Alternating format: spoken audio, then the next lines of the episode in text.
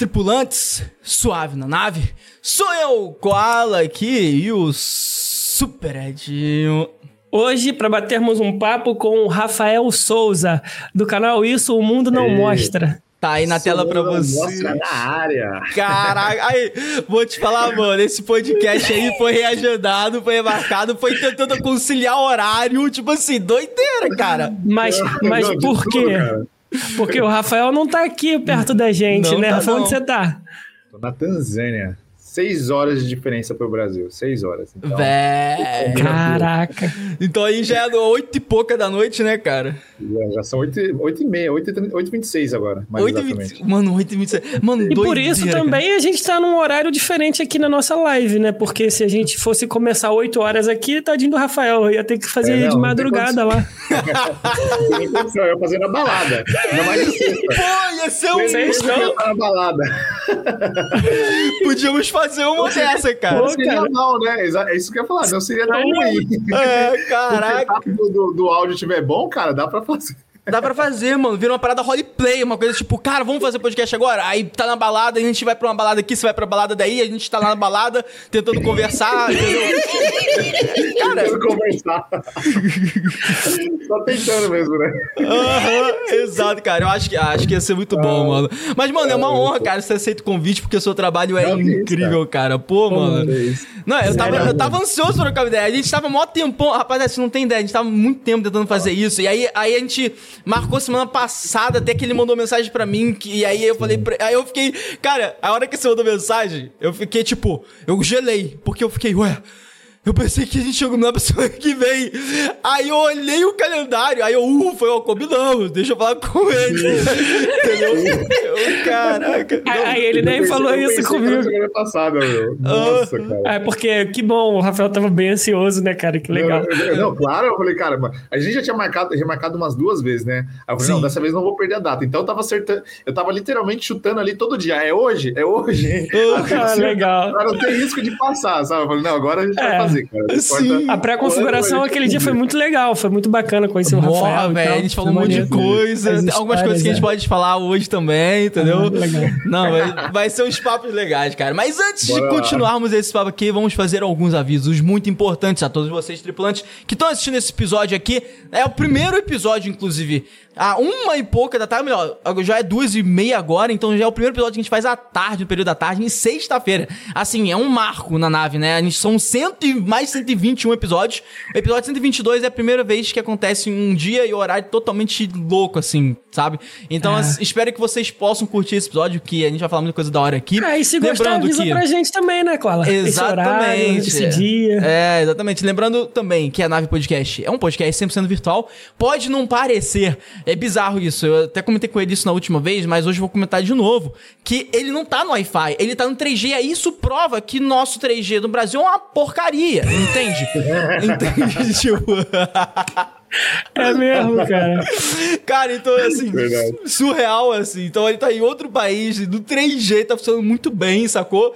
É, caramba. se tiver algum problema, rapaziada, avisa que é um podcast 100% virtual, então você sabe como é que é. Tudo é possível, tá? Tudo pode acontecer. E mais informações, Edinho? A gente tá ao vivo na Twitch e no YouTube. Se você digitar no chat exclamação live, você passa do YouTube pra Twitch, da Twitch pro YouTube. Aproveita e se inscreve no nosso canal, segue a gente nas redes sociais e venha curtir o papo. Exatamente, cara. E outra coisa muito importante que se você quiser enviar uma perguntinha, você pode enviar. A gente sempre fala isso, é engraçado, né? O dia que as pessoas quiserem enviar pergunta e a gente começar a cobrar, vão começar a reclamar. Sacou? A gente não tá cobrando, então você tem que aproveitar, mano. Aproveita pra enviar Ó, sua não pergunta aí pro estamos cobrando dólar, não estamos cobrando real, não estamos cobrando Kwanza, não estamos cobrando nada, entendeu? É só zero. Exatamente, zero. Só a sua boa vontade de mandar a pergunta mesmo. Você pode mandar escrita por áudio ou vídeo pro convidado ou pra qualquer um da nave aqui. Você pode interagir com a gente, tá bom? É só mandar ou no chat ou através do linkzinho que tá aparecendo aí, ou você escreve exclamação nave que vai aparecer o link aí no chat pra enviar, É. não é, Edinho? E esse papo tá liberado pra corte, mas espera acabar, marcar a gente, senão a nossa tribo vai invadir aí e vai derrubar tudo. Tá? Exatamente. Cara, não, é importante informar isso. Lembrando que a gente apoia aí o trabalho incrível do Caramelo Club NFT. É um projeto solidário muito irado. A gente conversou com os CEOs desse projeto. Vale muito a pena você dar uma olhada. O link tá na descrição. Os caras já doaram mais de 10 toneladas. Hoje é mais de 10. Porque na Ah, última vez que a gente falou, certeza. é, eu já chuto com mais 10, porque há dois anos atrás, um ano e meio atrás, eles fa- eram 5 toneladas. Hoje é- já deve ser 10 ali, no mínimo, É. de doação de ração ali pra cachorrinhos em situação de rua, pra organizações que é, é, botam os cachorrinhos lá dentro e eles ajudam. É muito legal, cara, o trabalho Cara, pra deles. cada NFT adquirido, você ajuda 12 animais em condições de rua Pra diretamente. leigo, a cada ilustração personalizada única que só existe uma na internet, que é o NFT, né? Pra, pra leigos, pro pessoal que não entende, você vai ajudar aí o projeto Caramelo Club É NFT. legal. É um projeto muito bacana. Lembrando também que a gente também tá com parceiro dos Dias Criativos, que você tem camisas personalizadas, como essa aqui que a gente Mandar ganhou. um abraço pra todo Entendeu? mundo da equipe do Dias Criativos, essa camisa linda aí É, tem um boné também que não tá ali pendurado ali. O Edinho hoje não tá usando esse boné aí, não faço a menor ideia do porquê. É, por quê?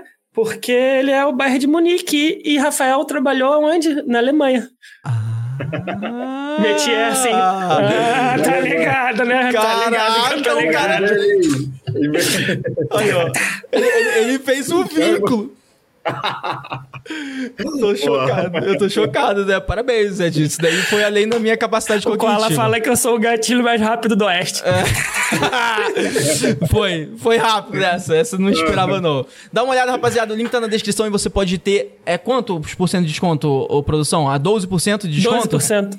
12% de desconto. Você pode ter 12% de desconto usando o cupom NAVE. É só NAVE ou NAVE 12? É NAVE 12, rapaziada. NAVE 12. E é isso. Basicamente. Vamos iniciar o papo aqui então, porque eu Bora. tô. Mano, eu tô ansioso pra começar esse papo aí, cara. Rafa, como- vamos falar como se a gente não se conhecesse, porque a gente falou tanto até acontecer esse papo ao vivo. né? É verdade. Como se não conhecesse. Porque. ah, legal. Mas a gente tem um caminho aqui, né, cara? A gente normalmente começa ali perguntando um pouco sobre o passado das pessoas.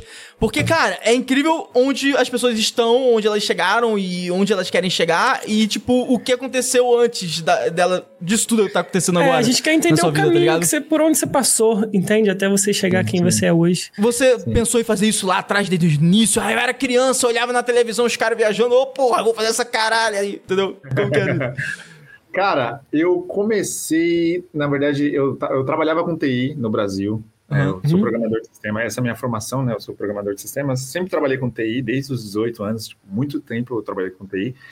E, e com- em 2015 foi onde começou, cara. Foi onde dois amigos meus que estudaram comigo na faculdade fizeram um intercâmbio. Na verdade, eles até me convidaram inicialmente para fazer um intercâmbio na Irlanda.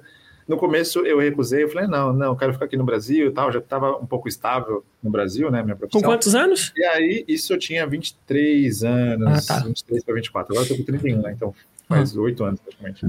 E aí, cara, quando eles foram para para Irlanda, né? Eu recusei o pedido. Eles foram para Irlanda e eles postaram a primeira foto na Irlanda, em Dublin, que foi a cidade que eles ficaram. Cara, Caraca. quando eu vi essa primeira foto no Facebook, eu falei, puta que pariu, eu deveria ter ido. Era um lugar diferente, sabe? Era, tipo, é um ambiente totalmente diferente do Brasil, né? Aham. Olha, eles estão na Europa. Tipo, pra mim era um negócio, caramba, Europa. Pra- sabe, eu tinha aquele. Mano, aquela até hoje, pra mim, tá Europa. É, tá Europa. É, não. então, naquela época, então, cara, pra mim que tipo, nunca tinha viajado pra fora do Brasil, quando eles Uhum. postaram a foto lá em Dublin, cara, eu fiquei, tipo, literalmente assim, com muita vontade de, de fazer intercâmbio. E foi aonde eu tomei a decisão de fazer esse intercâmbio. Quando foi seis meses depois, obviamente estou resumindo aqui tudo que aconteceu, né, entre esse período, mas Aham. seis meses depois eu estava lá com eles, morando com eles na mesma casa. Então a gente estudou na faculdade e depois a gente estava junto, morando junto na Irlanda fazendo intercâmbio. Meu inglês era zero nessa época, então fui realmente para estudar inglês e também para viver essa experiência aí completamente diferente, né? Tipo, uma vida de intercâmbio bem diferente da que eu tinha no Brasil. E foi aí, cara, que veio a paixão por viajar, cara. A paixão por viajar veio nesse intercâmbio, porque eu lembro que eu lembro que eu sempre que, que tinha um período, é, sei lá, vamos supor que tinha um período ali na escola que eu não tinha tanta coisa assim para fazer, assim, muita atividade, coisas muito difíceis, sabe? Que eu tava indo Aham. bem. Sempre que tinha esse período, eu pegava a sexta-feira e a segunda-feira, faltava na escola para fazer uma viagem de fim de semana. Então, Mentira. ia na quinta-feira à noite ou na sexta-feira bem de manhã e fazia uma, uma pequena viagem assim em algum país na Europa, né? Por exemplo, eu estava na Irlanda, então eu fui para a Escócia nessa pegada, fiquei quatro dias lá, eh, fui para Londres também. eh, Londres eu fui algumas Foda. vezes, mas inicialmente, a primeira vez, né, eu fazia viagens de quatro dias, e, cara, eu, toda hora que tinha um período ali no calendário que eu conseguia fazer viagem, eu comprava o ticket e já ia. E estar na Europa também facilita muito você viajar, né? Então, porque você tá sempre ali, primeiro você está no mesmo continente ali, tudo, é tudo pequeno, Tem né? trem o- também, sim. né? Tem trem também, exato. Trem geralmente é mais caro. Mas por ser Europa, né, é tudo muito pequeno ali, né? Você vê os países, a diferença, dos, a distância dos países é muito tudo curta. É uma hora, duas horas, três horas no máximo ali. Você roda praticamente a, a Europa toda. Então foi ali que começou a paixão por viajar. Foi na Europa em 2015. E aí eu lembro que eu até, é, quando eu fi- fiz um ano na Irlanda, eu queria muito fazer uma viagem longa. Mas assim, longa naquela época, para mim, tipo, três meses para mim já era longa. Na Europa, eu queria fazer na Europa. Então, eu sempre sonhei em fazer uma, tipo, uma Eurotrip, assim, tipo, ah, caramba, eu quero fazer uma Eurotrip. Aham. Aham. Pulando de país em país. Ah, tô, hoje eu tô na, na Croácia, ah, amanhã eu tô no Mon- Montenegro, sabe? Tipo, fazer umas Caraca. viagens. assim. Muita gente faz, né, esses, esses tipos de viagem mais de três meses, quatro meses, ali, um período, um pequeno período sabático na Europa. Então foi em 2015, cara. 2015 veio a paixão que até hoje eu não consigo. Cara, não me vejo mais, cara. Não me vejo Não, mas calma fazendo aí, calma aí. Eu, Cara. cara, é porque, tipo assim, porra, É vamos porque lá. é uma liberdade, né, cara? É uma coisa assim, Sim, meio que não, inexplicável. Não, eu- eu quando quero- você tá viajando. Pô, é porque, é porque, é porque, sei lá, mano, eu fico com uma parada assim na minha cabeça. Pra você fazer essa parada, você deve ter tido uma organização mental e financeira sinistra, mano. Sim, sim. É, Mas só fazendo um parênteses aqui, Aham. não é Ah. que em- desde 2015 que eu tô viajando, tá? 2015 foi onde começou a paixão. Ainda estava na Europa, estava trabalhando. é, cheguei, a- eu fui para a Alemanha, né, para fazer, pra fazer um trabalho. Na verdade, esse trabalho na Alemanha acabou não TI, né? acontecendo. Agora eu fui, eu fui a trabalho, é, mas acabou não acontecendo. Eu fiquei seis meses lá na, na Alemanha, morei É, de T- é TI, né? Trabalho de TI, então. Sim, de TI. Eu tava com trabalho, Caraca. com contrato de trabalho, tudo lá. Fui para Berlim. Uhum. É, Ele fez então, tipo, assim, nesse- tipo esse ator do The Witcher, tá ligado? Aí saiu de um trabalho Ah, sim. aceitar outro, Ah. aí chegou lá, Sim, sim. deu ruim. Então, cara, foi isso que aconteceu. Eu saí da Irlanda, eu tava com trabalho na Irlanda. Obviamente, no período de estudante, seis meses ali de estudante, eu tava só estudando. Depois eu consegui um trabalho na área, comecei a trabalhar na Irlanda, então eu já tinha essa liberdade de poder viajar assim mais tranquilamente, né? Por estar trabalhando, financeiramente era melhor.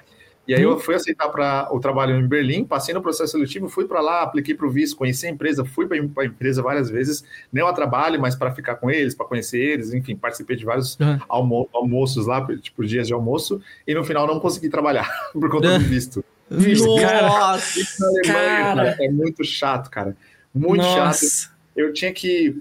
Era muito burocrático, tipo, é uma longa história, mas é muito, muito, muito burocrático. Se você vai é, trabalhar assim, uma empresa vai patrocinar o seu visto, é muito burocrático. Aí tem a questão da faculdade também, que a faculdade tem que ser reconhecida lá. Putz, é bem burocrático. No final Pô, das contas não deu certo. E sinceramente foi bom que não deu certo, porque a Alemanha tava muito frio, cara. Eu fui no período do inverno, então, cara, eu tava sofrendo lá, cara. Eu fui de novembro.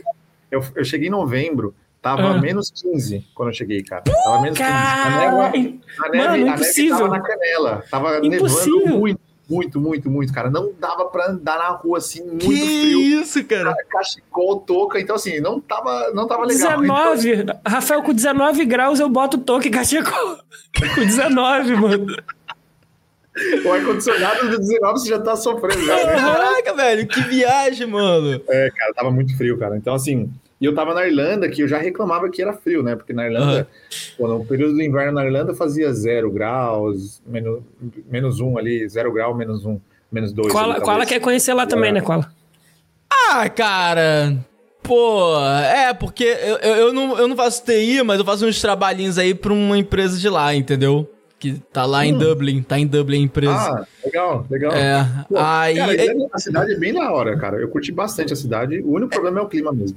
Sim, cara, não, teve um amigo meu que ele foi, ele chegou até a falar comigo, foi bem engraçado quando você falou isso, eu falei, caraca, nossa, me lembra um pouco uma história que aconteceu comigo, tipo, um a- amigo meu, ele trabalhava pra essa empresa também, aí ele foi pra lá, ele até falou, pô, vou visitar o nosso chefe, sei lá o quê, Aí eu, ah, tá legal. Aí eu falei, ah, mano, eu tô economizando tal. Ele é, não, de boa, mano, entendo. É, porque fica um pouco caro tal. Porque ele ia fazer. Ele realmente ia fazer uma Eurotrip, entendeu? Ele ia passar por Dublin, ali na Irlanda, ia, Sim. enfim, dar um rolê ali e tal, na, Euro- na Europa. E aí ele foi pra lá e quando ele tirou as fotos, eu, eu falei, caralho, maluco, eu não sabia que Hogwarts existia, tá ligado?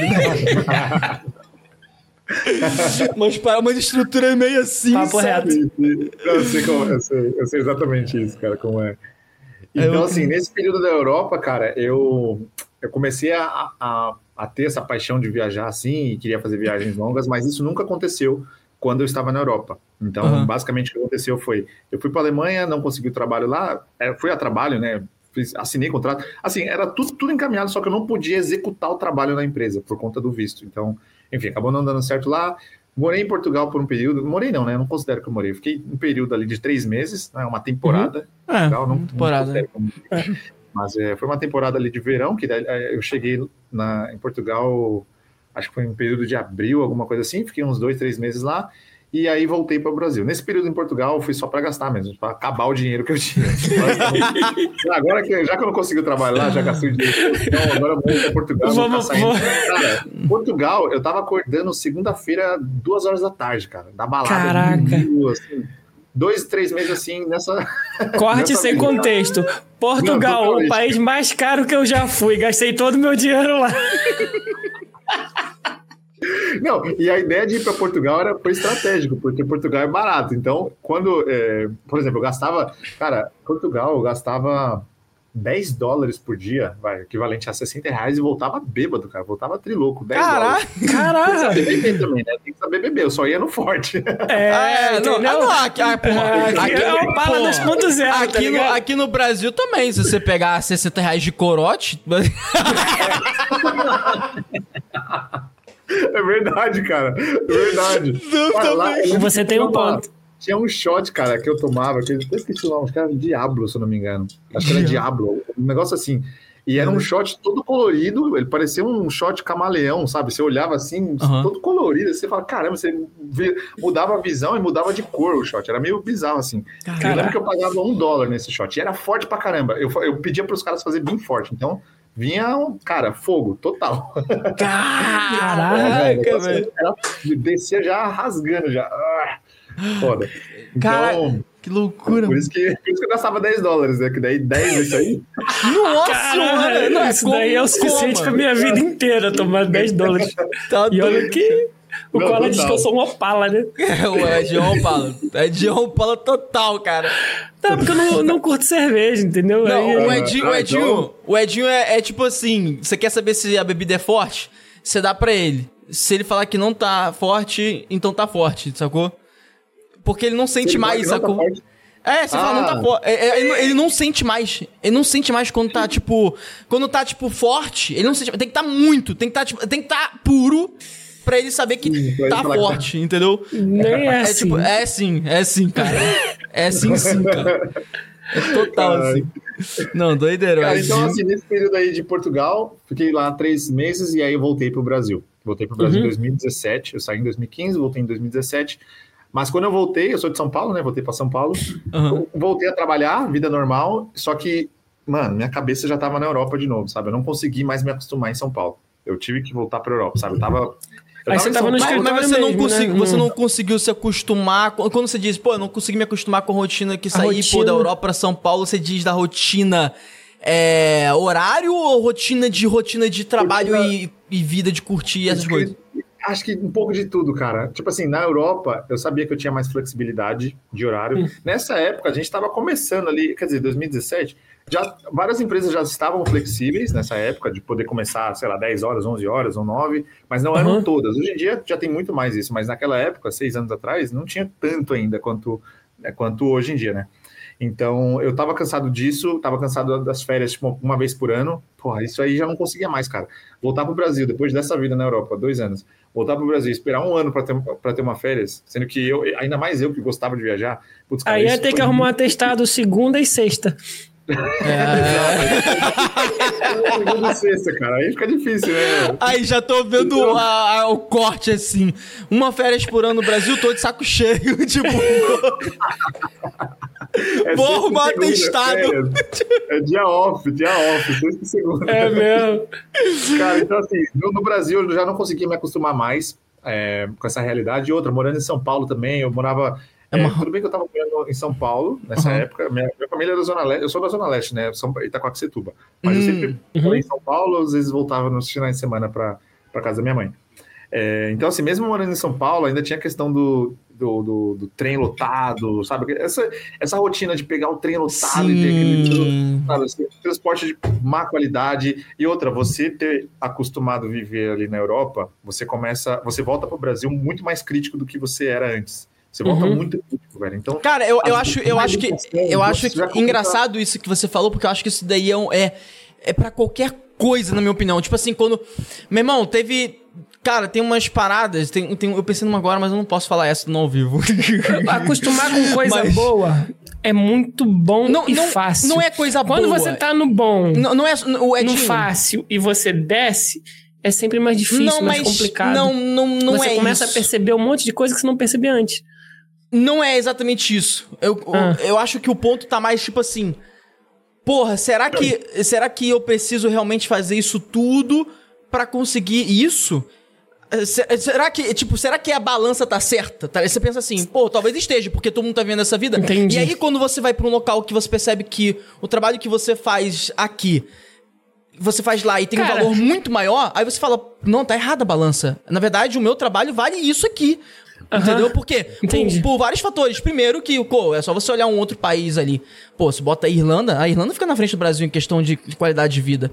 E ao mesmo tempo você trabalha e, e você tem os descansos devidos e tal, e aí você fala, porra, então quer dizer que o trabalho verdadeiro é aqui. Sacou? É, E Aí, o aí poder você. de compra também, né? Aí É. entra também o poder de compra, porque lá você tem o mesmo trabalho, você tem um salário que vale muito mais no mundo da- do, do país, vale muito mais do que o seu salário no Brasil. Por mais que a gente faça ali a, a, a- como fala, o deparo ali, o, como fala, como posso dizer, a equivalência Comparação, ali, é. ainda assim, isso. Uhum. Ainda assim, na Europa, você tem um poder de compra muito maior do que no Brasil, né? Então, acho que isso aí também faz sentido o que você está falando. É, não, é, exatamente, cara. Foi, foi tipo. É que. Eu diria que é o sentimento de justiça. Sabe qual é? Ok. É, é- é aquela parada do tipo. Porra, tem que, é, tem que ser sempre um equilíbrio ali. Pô, você tá se dedicando em algo que você gosta e o resultado do, daquilo ali tá sendo equivalente ao, ao quanto você se dedica e aquilo que você gosta. Se não for, tem algo errado, tá ligado? Tipo, não tem algo errado. Não, não- tipo, não tem algo. Tá errado, tá ligado? Você vai se fuder. Ah, e, e quando você falou essa parada de descanso, sabe o que eu lembrei, Rafa? Eu lembrei do. De que tem, um- tem algum país, eu não lembro ao certo onde que é. Acho que eu tenho quase certeza alguém. O Rafa ou- vai saber, com certeza. Talvez o Rafa saiba. Talvez se eu não, se eu não souber, anota. Depois pode olhar pra gente aí e tal, alguém do chat. Que tem um país que eles fizeram um teste em colocar ao invés de dois finais de semana, ou seja, dois dias de descanso, colocar quatro dias de descanso. Nossa. E aí, é, é, não. eles colocaram. Ou seja, você tem, na verdade, não é sábado e 10 horas. domingo. Você, você tem, tipo, vamos supor, é quinta, sexta, sábado e domingo. Aí você trabalha segunda, terça e quarta.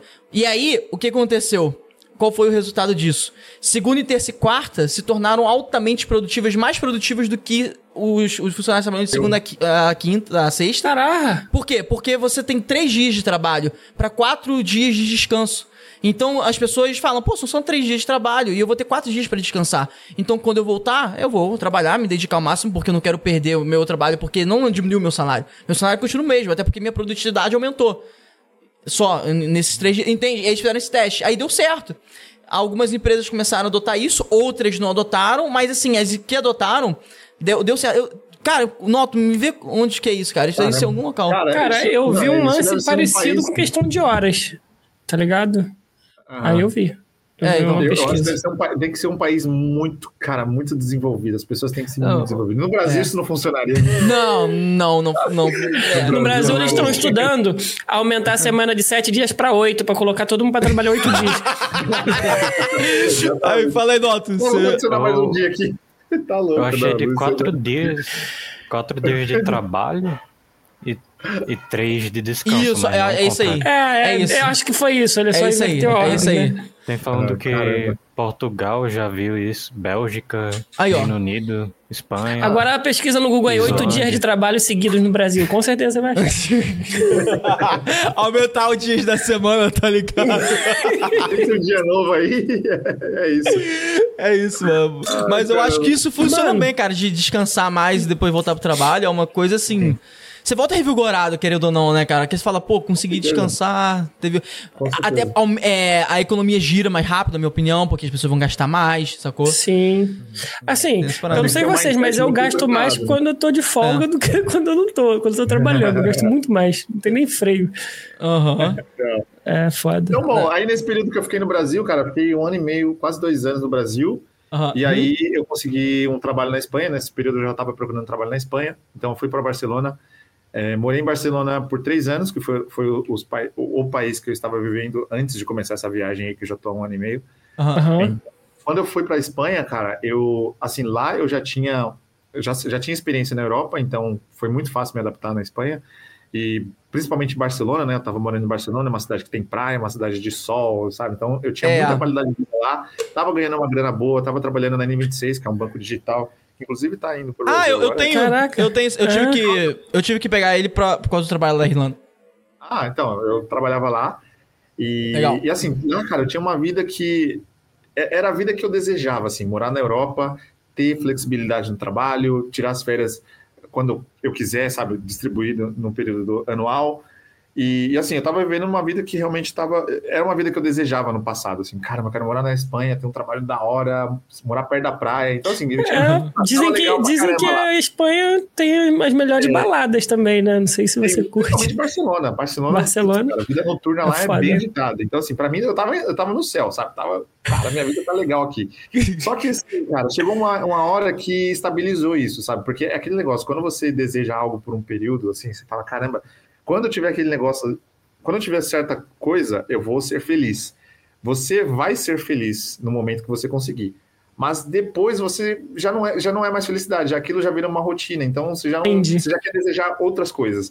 Então por isso que você a gente, a gente não pode colocar a, a nossa felicidade condicional. Ah, eu É. vou ser feliz quando eu conseguir tal coisa. Porque quando você conseguir, beleza, você pode ser feliz ali, ter um momento de alegria, mas isso não vai te dar uma felicidade contínua, sabe? Você tá, a gente tá Saquei. sempre em busca de coisas novas.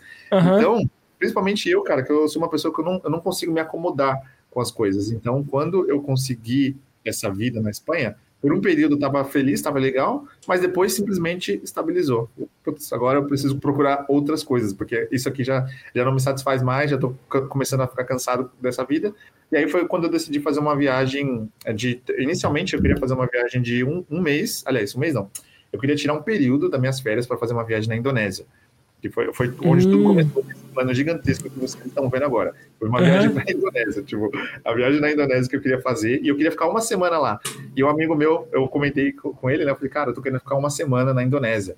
E eu, veja bem, eu estava na Europa, Indonésia é longe pra caramba, então só de voo, tipo, muito longe. É. Aham. Aí ele falou, cara, se você vir para ficar uma semana aqui, você vai voltar com depressão, cara. Você vai voltar com depressão porque você deveria ficar mais, sabe? Não, sete Uhum. dias é ir para ficar com depressão, sabe? Porque a vontade de Caraca. ficar no país é tanta que se eu voltar, eu vou voltar com depressão querendo voltar de novo para o país, Mano. para a Espanha, né? Uhum. E aí, cara, foi, eu falei, beleza, então quanto tempo você acha que eu deveria ficar? Aí ele falou, ah, cara, tem que ficar pelo menos uns 20 dias. Quem foi para a Indonésia, ouvintes aí, com certeza sabe que, pô, a Indonésia tem muita coisa para fazer. Se você quiser ficar 30 dias, todo dia, fazendo coisas diferentes, indo para ilhas diferentes, praias diferentes, tem, assim, tem muita coisa lá. E aí ele Caraca. falou, beleza, 20 dias. Aí eu falei, beleza, então, pô, para ir para Indonésia 20 dias, eu- vai quase todas as minhas férias, né? Porque eu tinha 22, 22 23 dias úteis por ano, né, de férias. Uhum. Então, você pegar 20 dias, por mais que seja 20 dias corridos no país, come muito, muito, muito da- das férias, né? É. E aí eu fiquei pensando, falei, beleza, então eu vou planejar ir, ir para a Indonésia, mas eu também quero ir para a Tailândia. E aí, conversando com ele, quanto tempo ficar na Tailândia? Pô, 20 dias também. Aí, eu, ah, beleza. Então, pô, também quero ir para Filipinas. Quanto tempo na Filipinas? Ah, 20, 25 dias. Aí começou, eu comecei a colocar na, tipo, no racional, comecei a colocar o cérebro para pensar. Vou Se demorar uns. Três países, eu ia Dez demorar anos. três anos. Eu, não, eu ia demorar três anos só esses três países, praticamente, É. porque eu não conseguiria colocar todos eles de uma vez. Eu teria que fazer um, um país, no outro ano fazer outro país, no outro ano fazer outro. E aí eu falei, beleza, só esses três países vai me tomar três anos. Mas eu também, pô, eu quero ir para a África. Então, se eu for para a África, eu vou ter que provavelmente também planejar um período de férias no outro ano, e daí eu, entendeu? Aí começou Aham. a juntar vários países que eu queria ir, aí eu, quando eu fui olhar assim, eu falei, cara, eu vou demorar cinco anos para fazer essas viagens. Então, qual é a única forma de fazer esses países com tempo livre, sem preocupação? É tirar um período sabático. Então, inicialmente, eu queria só tirar um período sabático. Eu queria tirar três meses na Ásia e. Aliás, inicialmente era só três meses na Ásia. E aí, os três meses na África foi depois, né? Então, inicialmente, meu plano era falar: ah, beleza, vou tirar três meses na Ásia. Depois, é, conforme eu estava trabalhando, aí entrou a pandemia. Eu lembro que começou a pandemia nesse período que eu já estava. Caraca, é. Mas, mas nesse período aí, você já estava gravando? Seu canal? Não, tava na, na, Espanha, tava morando na Espanha, ah, tá. trabalhando normal. Eu só queria fazer um período lá de três meses, tanto que eu tava até conversando com. Pera, com então, gerente, então né? na verdade você já tava gravando desde, desde a Espanha, então? Não, não, não. Na Espanha Não, não, ele não tava gravando ainda. É, com TI. Tava trabalhando na empresa, normal. Então, até, então, então quando você entrar no ponto de gravar, você avisa, que eu quero. É. Não, beleza, beleza. É. Então, assim, quando eu tava na Espanha, eu já tava planejando essa viagem de três meses na Ásia. Eu falei com o meu gerente, ó, quero ficar três meses na, na, na, na Ásia. Uhum. Não recebo por esse período, mas me deixa livre lá. Quando eu voltar, eu quero meu emprego garantido. Falou, beleza. E aí entrou a pandemia. Aí, quando veio a pandemia, eu comecei a guardar mais dinheiro. Eu falei, beleza, então vou colocar uns meses ali em outro, outro continente. Aí eu queria fazer África, né? Então, eu falei, ah, beleza, vou ficar três meses na África, três meses na Ásia, assim que acabar a pandemia. Na minha cabeça, eu acho que na cabeça de todo mundo, a pandemia ia acabar em três meses. Três meses a gente já estaria, estaria livre. E eu falei, beleza, então a, a pandemia começou em março. Em julho para agosto, eu já estava planejando fazer essa viagem. Então, eu falei, cara, vou fazer esse ano mesmo, agora aproveitar esse tempinho que eu estou guardando dinheiro, que ninguém estava gastando, né? Então, eu já faço África uhum. e Ásia. E aí a pandemia continuou. E aí foi só estendendo o meu plano. Então, meu plano de três meses na Ásia se tornou quatro, na África também quatro, e cinco, e cinco, aí daqui a pouco C. Eu falei, putz, já, já chegou o ponto de ficar um ano de viagem. Falei, cara, Caraca. Eu empresa e falar, me deixa viajar por um ano, depois eu volto. Pô, aí já fica mais difícil, né? Tipo, uma coisa é você falar, ah, me dá três meses aí, até. Um aí, velho. Imagina o seu chefe, Cara, que filho da puta. Aqui no Brasil é assim. Aí, me dá três minutos pra eu comer um lanche ali, tá ligado? exato, exato. Não dá, né, cara? Não dá. Então, cara, já chegou um ponto que já, já tava impossível. Eu, eu até abri essa conversa com ele, sabe? Eu falei, meu, um uhum. ano. Ainda mais um ano sem estar trabalhando, né? Sem estar trabalhando. Então, imagina, eu ia voltar a esquecer um monte de coisa, né? Pô, é muito tempo. Uhum. Então, nesse período aí, aí a gente já tá falando aí de final de 2020, começo de 2021, eu já tinha decidido que eu iria pedir as contas do trabalho, iria viajar e depois eu iria ver o que, que ia acontecer. Mas até então, nenhum plano de produção de conteúdo. Isso é, era só uma viagem mesmo, sabático mesmo, sabe? igual a galera faz, não precisa criar conteúdo, não ia criar conteúdo, só ia viajar, curtir minha vida e depois voltar para a Espanha e eu ia tentar arrumar outro trabalho. Isso que ia acontecer. Talvez eu ia tentar o mesmo, mas assim, totalmente é, sem, sem, sem pretensão nenhuma. E aí, cara, meu plano começou a aumentar, aumentar, e aí quando, quando chegou um ano e meio, eu falei, beleza, um ano e meio, cara, já tem, já é muito tempo, né? Tipo, pô, um tempo. ano e meio, depois voltar, aí eu fiquei pensando, né, beleza, faço um ano e meio de viagem, depois voltar a trabalhar no escritório, até então, né, a gente não tinha ainda esse trabalho remoto que tem hoje, né? a gente está falando aí começo, durante a pandemia, o trabalho remoto que a gente conhece hoje veio depois, né? Então, imagina, Mas não tinha home office ainda. Exato, tipo assim, tinha pouquíssimas empresas fazendo home office nesse período.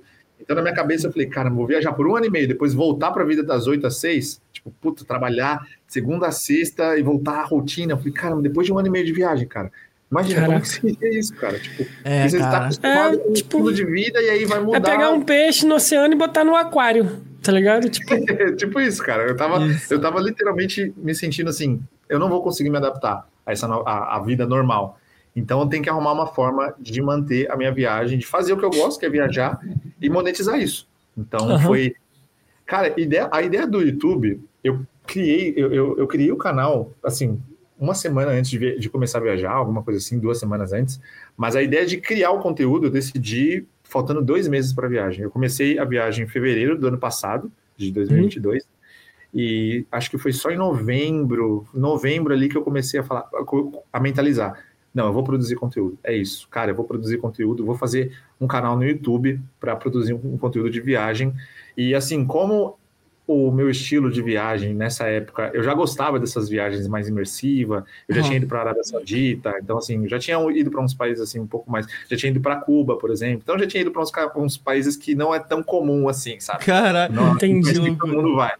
Então eu já, eu já gostava desses, dessa, dessa linha de pensamento assim, cara, ir para um destino que as pessoas não vão, fazer o que as pessoas não fazem tanto, imersão cultural. Então eu já tinha isso na minha cabeça. Então eu acho que tudo o que eu estou fazendo, cara, já era um reflexo do que eu já fazia, sabe? Antes uhum. de começar essa viagem, eu já gostava dessa viagem de imersão. Então não foi uma coisa que eu estou fazendo, não é uma coisa que eu estou fazendo só para o conteúdo. Não, gravar, é. também. Eu gosto da- dessa imersão. Você, Então, pelo contrário, você começou a gravar porque você já fazia e já gostava. Exato, então, tipo, eu já gostava é um disso, complemento. Eu tô destino, tipo, fora do comum, sabe? Então eu já. é, é, a minha decisão, por exemplo, de ir para Cuba, cara, foi na época que tinha aquela discussão, né? Do, é, era eleição, né? E aí o pessoal falava, ah, não sei o que lá. Ah, não gosto é, começou um monte de gente. né? não, vai pra Vai pra Cuba. Lembra aquele a história do vai pra Cuba? Eu Uhum. falei, caramba, é verdade, deixa eu ir pra Cuba, cara. Deixa eu ver como que é lá. Eu fui comprar uma passagem e fui pra Cuba. Cara, muito assim, Maneiro. cara. aí, vou te falar uma coisa. Eu queria, mano, na moral, eu tô até triste que esse podcast vai durar uma hora e meia, porque a gente teria que conversar por Muita três horas coisa. com ele, maluco. Eu, eu, eu tô deixando você eu falar, mas é porque eu tenho muita pergunta que eu queria fazer, mas vamos Cara, evoluir, que eu quero, eu quero, eu quero ver o, o caminho. Eu quero, quero Deixa ver eu o caminho das uma pedras. água aqui, já volto. Não, qualquer coisa faz o parte 2, cara. Qualquer coisa não, a gente com dois. certeza a gente faz. É, ne- nem que você esteja em outro país, a gente faz acontecer, cara. A gente faz Não, acontecer. não, vai fazer, dá, dá pra fazer, cara, com certeza. Show, vai, tem muita história, cara. Isso porque a gente nem começou ainda tudo que eu, que eu fiz viagem. Contando aqui, contextualizando pra É, vocês não, você tá, você tá contextualizando. Exatamente, você tá, Exato. tipo, dando o caminho das pedras. Ah, até chegar. E eu, e eu tô pulando, eu tô pulando muita coisa, cara. Eu tô pulando muita coisa pra. Justamente porque é muita Daí coisa. uma hora e meia. É, não dá. Ai, cara, mano, que irado, mano. Nossa. Voltar aí. Vai, vai, vai. Evolui, evolui. Vamos ver. Continuou? Vai, Pode pode ir, continuar. Então tá. Então, é, onde eu pa- parei? Ah, beleza. Eu comecei Com- a, a é, ideia de produzir conteúdo faltando dois meses para viajar, porque eu já Isso. gostava já de conteúdo imersivo. E então, assim, quando eu, eu- eu criei o canal, eu, eu, eu, eu vi uma brecha no mundo da viagem, assim, que a gente conhece hoje. Eu vi Uhum. essa brecha. Falei, caramba, não tem ninguém produzindo conteúdo sobre cultura, sobre viagens imersivas, sobre experiência, sobre aventura. Sim. Porque é outro nicho. Assim, por mais que seja viagem ainda, é assim, é outro público, sabe? É, tem- não.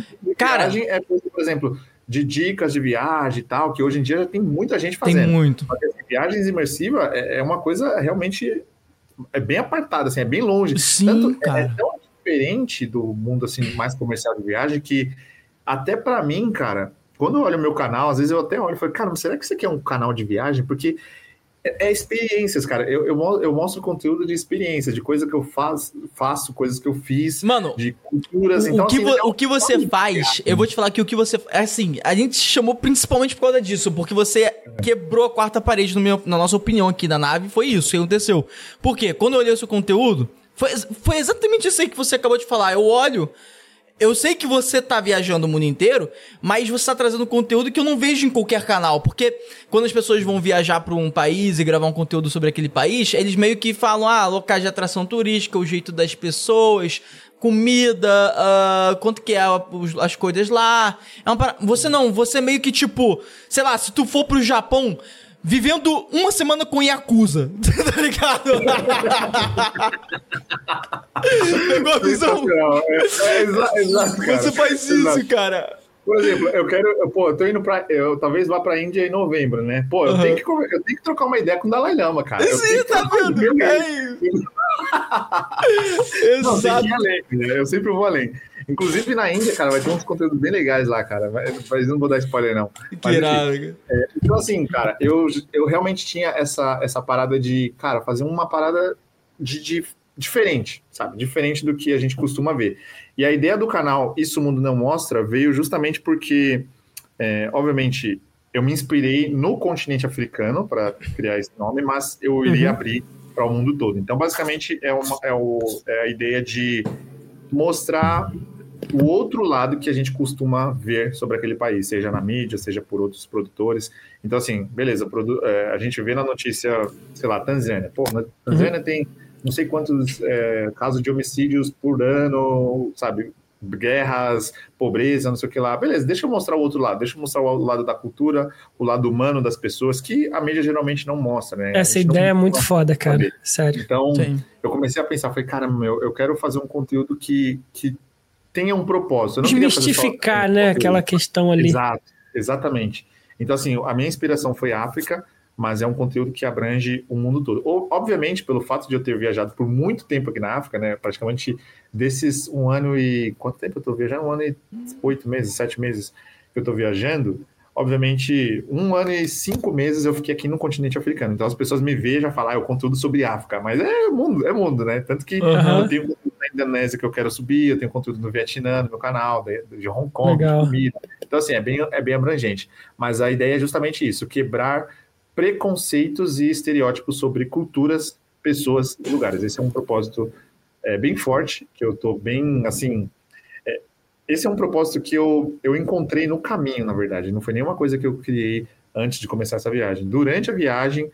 Sabe, sabe quando você faz uma, uma parada que você não sabe ainda o porquê, mas você... Parece que você sabe o porquê, mas você só não sabe colocar em palavras. Ah, ah, ah, Parece eu que é sei. algo que tem que acontecer e você não sabe dizer porquê, mas você É, sente que exato, tinha que acontecer. Não Mano, sei te não dizer. A, a gente, a gente aqui na nave, a gente, na verdade, foi mais ou menos assim também, nesse ponto. É, porque porque é. co- começou com. Começou comigo. Como? Eu, pô, tô no YouTube há muito tempo, tô, eu aí oito anos. Só que aí eu fiquei parando, voltando, e, mas eu fui fazendo várias amizades. Vou resumir, né, a história. Fui fazendo várias amizades com influenciadores e tal. E aí eu comecei a notar uma parada. Eu comecei a olhar assim e pensar, pô, cara, essa foi o primeiro sentimento, né? Pô, cara, tem muito, muita gente que trabalha no YouTube, às vezes até mais tempo do que esses influenciadores que estouraram, estão lá, tal, tal, e o conteúdo às vezes é muito melhor, mas ainda não estouraram, ainda não chegaram, ainda não estão na mídia. A mídia só mostra os favoritos, vamos dizer assim. vamos- Mas Aham. ainda tem muita gente ali escondida que, que tá trabalhando todos os dias e fazendo uma parada foda. E quando surgiu o podcast, eu pensei, por que eu não, não junto o útil com agradável? Porque o podcast, hoje em dia, principalmente os grandes, alguém, eles só focam na galera que vai trazer visibilidade de boa, assim, justa. É o objetivo É, deles. é o negócio deles, Conversar, é o negócio deles. Mas aí não tem nenhum que vai atrás das pessoas que têm esses trabalhos fodas e que um dia a gente sabe que eles vão estar na grande mídia. E aí. Algum trabalho assim que Né? não é uma dancinha assim, sabe como? cara? Não seja uma É. coisa- Sim, sim, sim. Eu Exatamente. E aí a gente construiu isso, mas aí no início a gente não sabia muito bem como que a gente selecionava essas pessoas. E aí foi É. mais ou menos isso que você falou. A gente meio que foi se descobrindo como que, como que a gente vai fazer esse filtro das pessoas? Como que a gente É, vai chamar é, essas pessoas? E aí É. a gente, hoje, a- hoje a gente tem uns pilares que, tipo assim, aquilo que eu te falei. Pô, hoje 80% de todos os convidados que vieram na nave ou já estouraram é, ou estão crescendo assim pra caralho, falta um, um empurrão pra estourar, vamos dizer assim, tá nesse nível, entendeu? Tipo, um que aconteceu Sim. recentemente, o Zuluzinho. O Zuluzinho que é o campeão mundial de tava na cara tal, é, e aí ele, ele, brasileiro do Maranhão, quando a gente trocou ideia com ele, ele, cara, ele só tinha tipo mil seguidores no Instagram, ele, mano, ninguém nunca tinha chamado ele pra ir um local. Dificilmente postava vídeo de alguma coisa. Dificilmente sabia, a gente sabia que ele ia estourar, porque o ca- a gente olhou e começou a stalkear ele, assim, olhar, e o cara foi pra Rússia competir com o russo, foi pro A gente Japão. descobriu o vídeo dele da Rússia. É. Assim, o cara é sinistro, assim, Disputou tal. MMA no Japão. Caramba. virou nosso Pride. amigo também. Trocamos É. ideia com ele há um ano e meio atrás. Mano, Tomamos, olha o empurrãozinho. tomamos uma coelho em São Paulo uma vez. Tomamos uma coisa em São Paulo uma Ai, vez. caramba. Aí, esse ano, mano, o Danilo Gentili chamou ele. Caraca, velho. Entendeu? É, a gente sabia, e ele já tá com um patrocinador, você tá crescendo, tem o seu próprio podcast também, hoje a gente fala com ele até hoje. Pô, assim, mas Essa assim, semana a gente fez a hora, ligação cara, de vídeo com ele. É. Mas sabe por que isso acontece, cara? É, na verdade, existe uma explicação biológica até para isso. Porque, assim, É? quando você faz uma coisa que você sente emoção por aquilo, quando é uma coisa emotiva, às vezes você não consegue colocar em palavras, porque a parte do cérebro que controla, que controla os sentimentos, ela não consegue escrever direito. Por isso que a gente não consegue, por exemplo, é, por exemplo, descrever o sentimento de amor. É difícil você colocar o que é amor. Putz, você não É. consegue escrever, você não consegue colocar em palavras porque a parte do cérebro que controla os sentimentos não, não, não sabe escrever. Então, a parte do cérebro que sabe escrever, né, que é, como eu po- posso dizer, é que sabe escrever de, de fato, é, é a parte racional. Então, a parte racional, quando você faz uma coisa com emoção, não é racional. Então, às vezes é difícil explicar, sabe? Eu, eu, eu sei exatamente, porque eu também tive isso, sabe? Que eu fazia Sim. a parada que eu queria, mas eu não conseguia. As pessoas me perguntavam, mas por quê? O que, que é isso? O que, que é isso? Isso o mundo não mostra. Que- Pra que, que você criou isso? Eu não conseguia explicar assim em palavras. Não. Eu lembro que cada hora eu fazia uma, falava uma versão. Exemplo, se eu me perguntasse um dia, eu falava uma coisa, uma semana depois a pessoa me perguntava, eu falava outra. Então, tipo, caramba, o que, que é isso? E aí eu falei, não, agora tá definido. Quebrar preconceitos e este- estereótipos sobre culturas, pessoas e lugares. É um, é um propósito claro, todo mundo consegue entender facilmente. E hoje em dia as pessoas estão até, assim, totalmente identificadas, sabe? Eu, eu fico bastante feliz que eu tenho, eu tenho tido muita gente, muita gente realmente apoiando assim a ideia do projeto, né? Então, cara, quando você tem as pessoas apoiando, vai mais longe ainda, né? Então, Com certeza. Então foi Então quando tá, você começou a gravar essa aí. parte aí. É, aí, eu- aí agora falando do- das aventuras, né? Pra gente ir pra parte das É, coisas o que primeiro. O primeiro, É, então, Edinho, começa, ô, começa Edinho. pelo primeiro vídeo que você gravou. Edinho, você tava lá fora, aí eu falei com ele, né, que é tanta coisa, né, que, que a gente tinha que falar mínimo três horas, mas a gente vai marcar com ele de novo, pra gente, entendeu? Ah, com certeza. Muita coisa, cara, Porque ele meio que deu o coisa. caminho das pedras até hoje, mas o caminho das pedras, é, a gente, eu queria perguntar muita coisa, mas eu quero, entendeu? Nossa, sim, sim. Tem muita coisa assim, mas vamos lá. Vamos lá, falando já das aventuras, né? Eu comecei com o primeiro vídeo, cara. É por isso que eu falo, no começo, é, é- quando você não tem ainda clareza, você começa a chutar as coisas. Você fala, não, vou tentar Uhum. isso daqui, vou Sim. fazer isso, vou fazer isso, e faz parte do processo. Inclusive, Sim. eu falo para muita gente que às vezes tem medo de arriscar alguma coisa, seja um negócio, seja um podcast, seja um canal. Às vezes a pessoa fica planejando demais e ela não coloca para executar. E, é na execução que você consegue saber o que, que você quer, o que, que você gosta. Não adianta ficar imaginando, nossa, ah, eu acho que eu vou fazer isso. Não, Cara, não dá primeiro, esperar as melhores condições, né, Rafael, pra você começar alguma fazer- coisa. Tem que fazer um pouquinho, tem que fazer um pouquinho para testar a ideia. Você não tá, você não vai morrer com aquilo, com aquela ideia. Você tá só testando. Então, no começo eu fiz um documentário sobre sobre o apartheid, que é uma coisa que acontece praticamente na, na África do Sul, que é basicamente a segregação de homens e mulheres, de homens e mulheres, não, desculpa, de negros e brancos na, Uhum. na África do Sul, que é uma coisa pe- pesada que aconteceu Caraca. muito Sim, tempo sim. lá, né? Então, Mas ainda assim, acontece. Ainda acontece porque, assim, quando eu fui para lá, foi exatamente isso que eu notei. Tinha áreas que era muito pobre, e, a- e, Uhum. tipo, 90% dessas pessoas que viviam nessa área pobre eram negras. E, assim, tipo, tinha só uma rua dividindo esse, esse lado, essa, essa região, e no outro lado, só mansões. Só Caralho. mansões, casa com piscina, carro, só nave, sabe? Então, eu lembro que eu coloquei o drone de cima, assim, para tentar ver mais claramente, né? E, assim, era óbvio, era, era muito claro, assim, essa diferença. Do Caraca. lado esquerdo era o lado rico, aquelas casas de grama, sabe aquelas casas zonas, assim, com... Aquelas casas com Jardinzão, assim. Exato. Aquela mansão, man- mansão mesmo. E no lado direito, só, só favela. Era só casas, assim, com aquelas. Como fala? Aqueles tipos de barracas de, Ó, pique. de aço. É, Ah. tipo, aqueles barracos de aço, eu esqueci o nome daquele material. Mas era assim, aquelas barracas bem de favela mesmo, bem Sei. de comunidade total.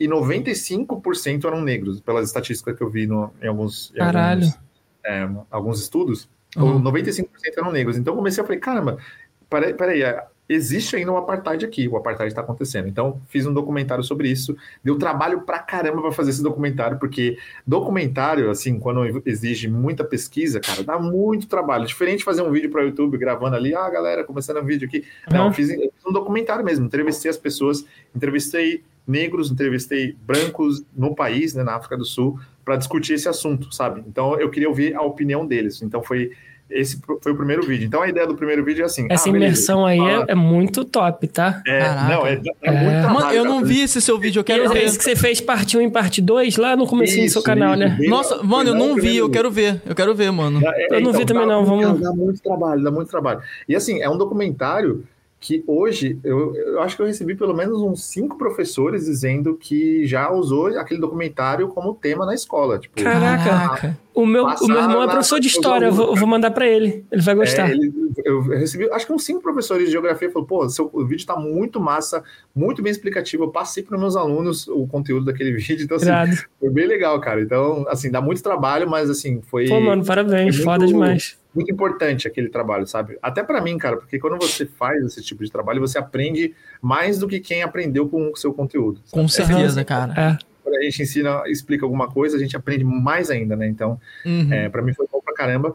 Mas é, não tive muita aderência nesse tipo de vídeo. Por quê? Porque é um vídeo que dá muito trabalho para fazer. Até para mim, sabe? Eu não curti muito fazer esse vídeo porque Sim. toma muito É tempo. longo, né? Muito longo, toma muito tempo. é, Tem um estudo absurdo. Tem estudo, né? Porque é um, é um, é um trabalho profissional, né? Então, pô, tem muito trabalho, estudo, blá blá blá. Uhum. E aí eu acabei falando, não, não curti muito esse conteúdo. E eu também senti que é, eu queria fazer um conteúdo que as pessoas chegassem do trabalho no, sentasse no sofá, ligasse a TV. Entendi, uma parada menos cara. tensa, uma, uma, uma, uma talvez mais curiosa, né? É, assim, é, algo é, mais curioso. É como se eu tivesse, eu não sei, se, não sei se vocês vão pegar essa. É como se eu estivesse pegando a revistinha do Mundo Estranho. Não, não. Não. Ah, não é do meu tempo, eu sou mais jovem do que isso, cara. Desculpa, não é do meu tempo, foi mal. Cara, cara tinha uma revista, essa. mano, tinha uma revista muito estranha é. Uma, ela, ela tinha um monte de coisa assim estranha, mas que você falava, porra, eu. Com... Não, peraí, deixa eu ler isso aqui. Eu lembro de uma na minha cabeça é. que eu uso ela até hoje. Assim, eu uso assim, intuitivamente, que é assim, tava lá. Qual é a melhor forma de colocar o papel higiênico no, no apoio?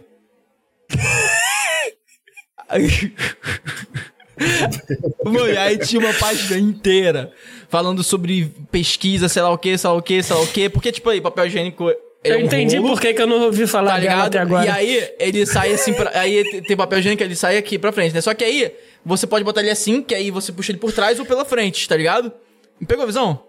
O rolo, o rolo tá aqui. Aí você pode puxar aqui beleza. por trás, ou você. Ele tá na parede e você puxa aqui. Por, né? Sim, sim, sim. Aí, beleza. Aí, o resumo. Falou lá, o resumo, resumo, resumo. Chegou lá no resumo. O ideal é você colocar ele pra frente, porque quando você bota ele pra trás, quando você vai puxar ele, a tendência é que ele arraste com mais precisão na parede e traga mais sujeira. E quando você vai usar ele pra arrastar. Cara, vou fazer isso, Aí, vai tipo, mudar minha vida, sério. É uma. Caralho, sim, mas, é, enfim, mas eu dei um exemplo porque é, você queria um conteúdo assim curioso. Caralho, perdemos cinco minutos com esse papo de né? merda. Mano, ó, já que o Koala cortou o raciocínio, cara, já, já vou querer saber sobre algumas não, paradas aí, só, que, só deixa, é curioso, deixa eu né? falar uma coisa referente a isso tá. que ele falou agora há pouco. Mano, você tá ligado ah. num canal... O cara é gringo, mas ele é, ele é tão grande, mas tão grande, que ele deve ter um nível de parceria com o YouTube que ele, ele tem três canais. Um que é da língua dele e o outro que tem dublagem em português. Ah, que... o Rui Resenet. Ele mesmo! Caralho. Você, você, você, você, tipo assim, você faz o que ele faz, só que você faz com curiosidades mais distraídas. O que ele faz é uma parada muito mais documentária, tá ligado? Tipo é assim. Muito mais. Ele é muito mais. Ele é documentarista, né? Ele é Se você fosse. Eu, na minha opinião, se, se você fosse seguir esse caminho de documentário, provavelmente você ia, você ia ficar parecido com um dele, que é uma parada que Sim. traz curiosidade e ao mesmo tempo é tensa, tá ligado? Tipo, uma parada Sim. meio assim, Mas, sabe? Assim, é uma parada também muito difícil de produzir, viu? Nossa uh -huh. Demais, cara. É muito difícil, cara. Muito difícil. Mas assim, o nível dele, pô, ele já tem uma equipe com. Sei é, lá, 15 o cara. Pessoas, cara... Então o cara, tá, o cara consegue, né? Mas é, dá muito trabalho, cara. Dá muito trabalho. E assim, é, foi aí que começou o conflito interno, né, em relação ao meu conteúdo, né? Lembrando que hum. nesse momento eu ainda não sabia exatamente o que eu queria. Eu sabia o que eu queria, assim, de conteúdo, mas tava ainda.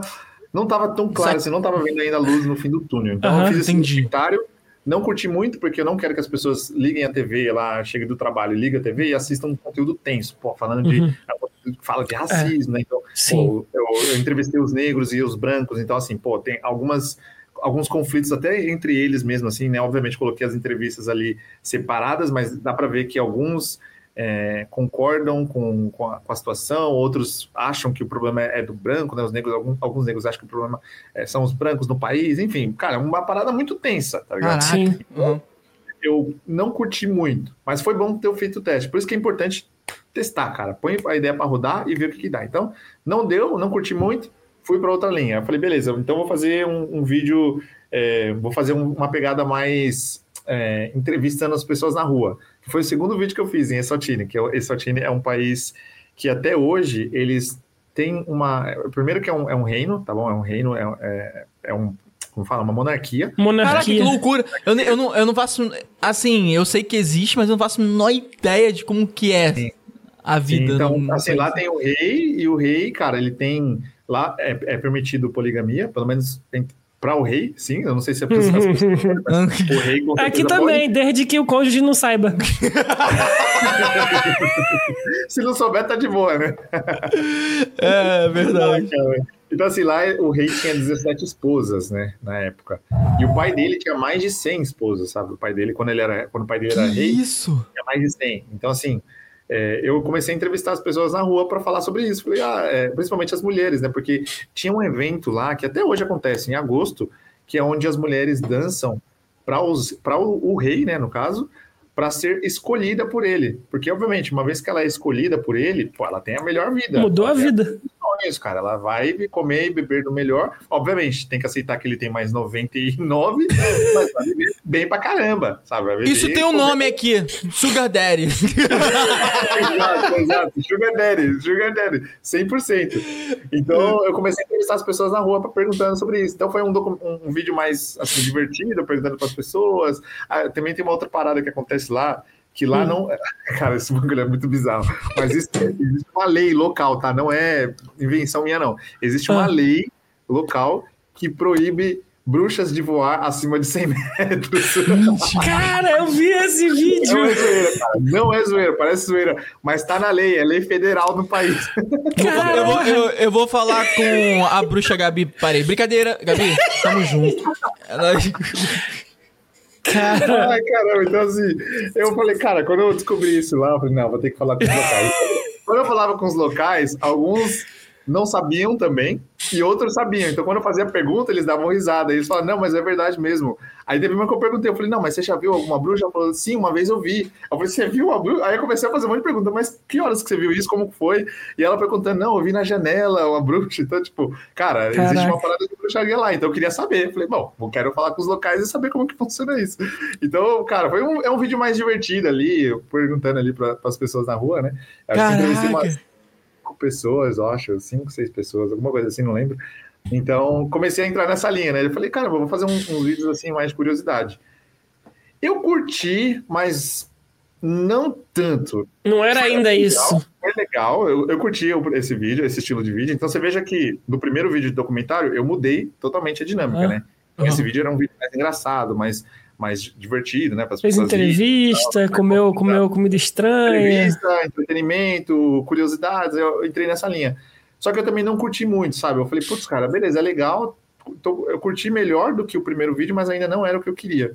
E aí, quando isso, eu tava em Eswatini, né, que é um país vizinho da África do Sul, isso tava, pensa que tava, eu, eu devia estar viajando há um mês e meio, né, então não tinha tanto tempo ainda de viagem. Uhum. Aham. E aí, quando eu cheguei em Moçambique, que foi o terceiro país, ali eu já tinha mais ou menos quase dois meses, ali me deu a crise, cara. Me deu uma crise no canal, velho. Puta que pariu. Eu falei, não, Caraca. cara, não é pra mim. Vou criar outro canal, vou, tipo, vou, vou cancelar esse projeto, Isso o Mundo Não Mostra, e vou criar um canal de vlog. Vou fazer vlog, vou ficar mostrando é, é, o que fazer nos países. Aí eu comecei a entrar numa crise assim interna, sabe? Falei, Entendi. não o que É, eu porque o- eu fazer O isso mesmo. conteúdo diferente, né? Porque eu não tinha visto um conteúdo É igual ao difícil. seu. Você, você cria ali na, na sua mente, será que eu tô no caminho certo? Porque quando você tá desbravando É. alguma coisa, você não tem referência de ninguém, tá ligado? Você tá assim, caraca, os caras estão se dando bem fazendo vlog e o que fazer, tá ligado? Aí você fica. Isso. Ah, tipo, gente, assim, a gente, cara, não existe podcast virtual O Edinho, o Edinho, tá o? Ed- sabe por que o Edinho falou exatamente o que você falou exatamente que é isso? Porque é exatamente o que eu e o Edinho sentimos vida. Cara, teve um dia que eu e o Edinho ficamos conversando sobre isso. A gente ficou, caralho, mano. Mano, a gente não tem nenhuma referente podcast que faz algo assim parecido com o que a gente faz, assim. Mano, não tem, cara. Fudeu, mano. Acha que a gente tá no caminho errado. A gente ficou discutindo isso um maior tempão. E aí a gente falou. Aí a gente chegou nessa conclusão aí que ele falou, tipo, a gente é o único, tal. Talvez, talvez não seja exatamente o único. Cara, mas nem o tem- Ronaldo Fenômeno que tem dinheiro infinito tem a estrutura que a gente tem, tá ligado? Inclusive você pode ser nosso sócio, vende e arrasta pra É cima. verdade, cara. Doideira, né? Ai, caralho.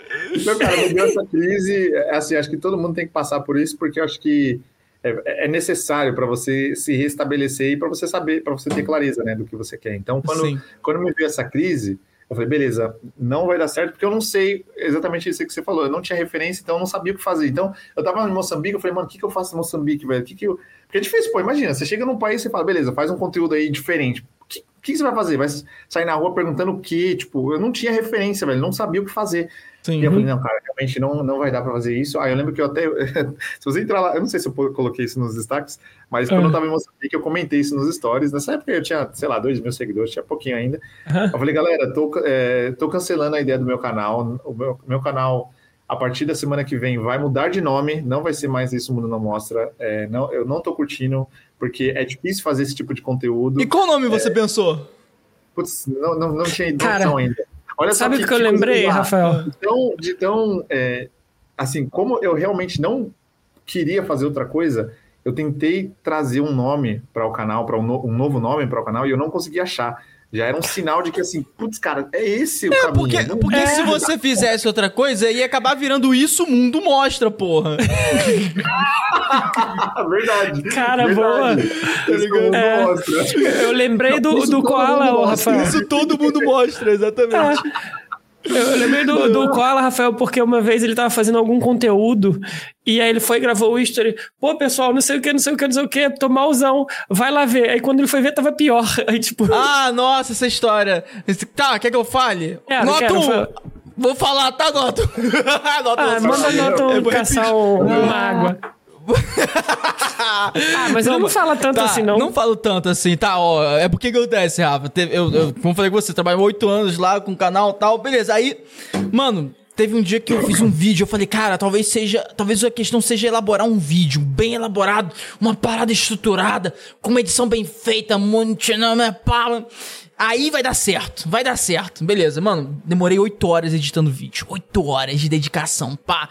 Botei o vídeo no ar. Aí, beleza. Eu, caraca, mano. Eu esperei uma hora, duas horas, três horas. Teve um dislike só. É na época que dava pra ver o dislike, né? E aí é. teve um dislike. Aí eu, pô, não é possível, cara. Deu oito horas fazendo um dislike. Decepcionante. Aí eu, caralho, gravei um history no Instagram. Aí eu falei, pô, rapaziada, qual foi, cara? É, assim, demorou um tempão. Olha só essa edição aqui, tá irada, gente. Ó, vou deixar o link aqui, vai lá tal. Beleza, fui lá no vídeo, dois dislikes. Caralho.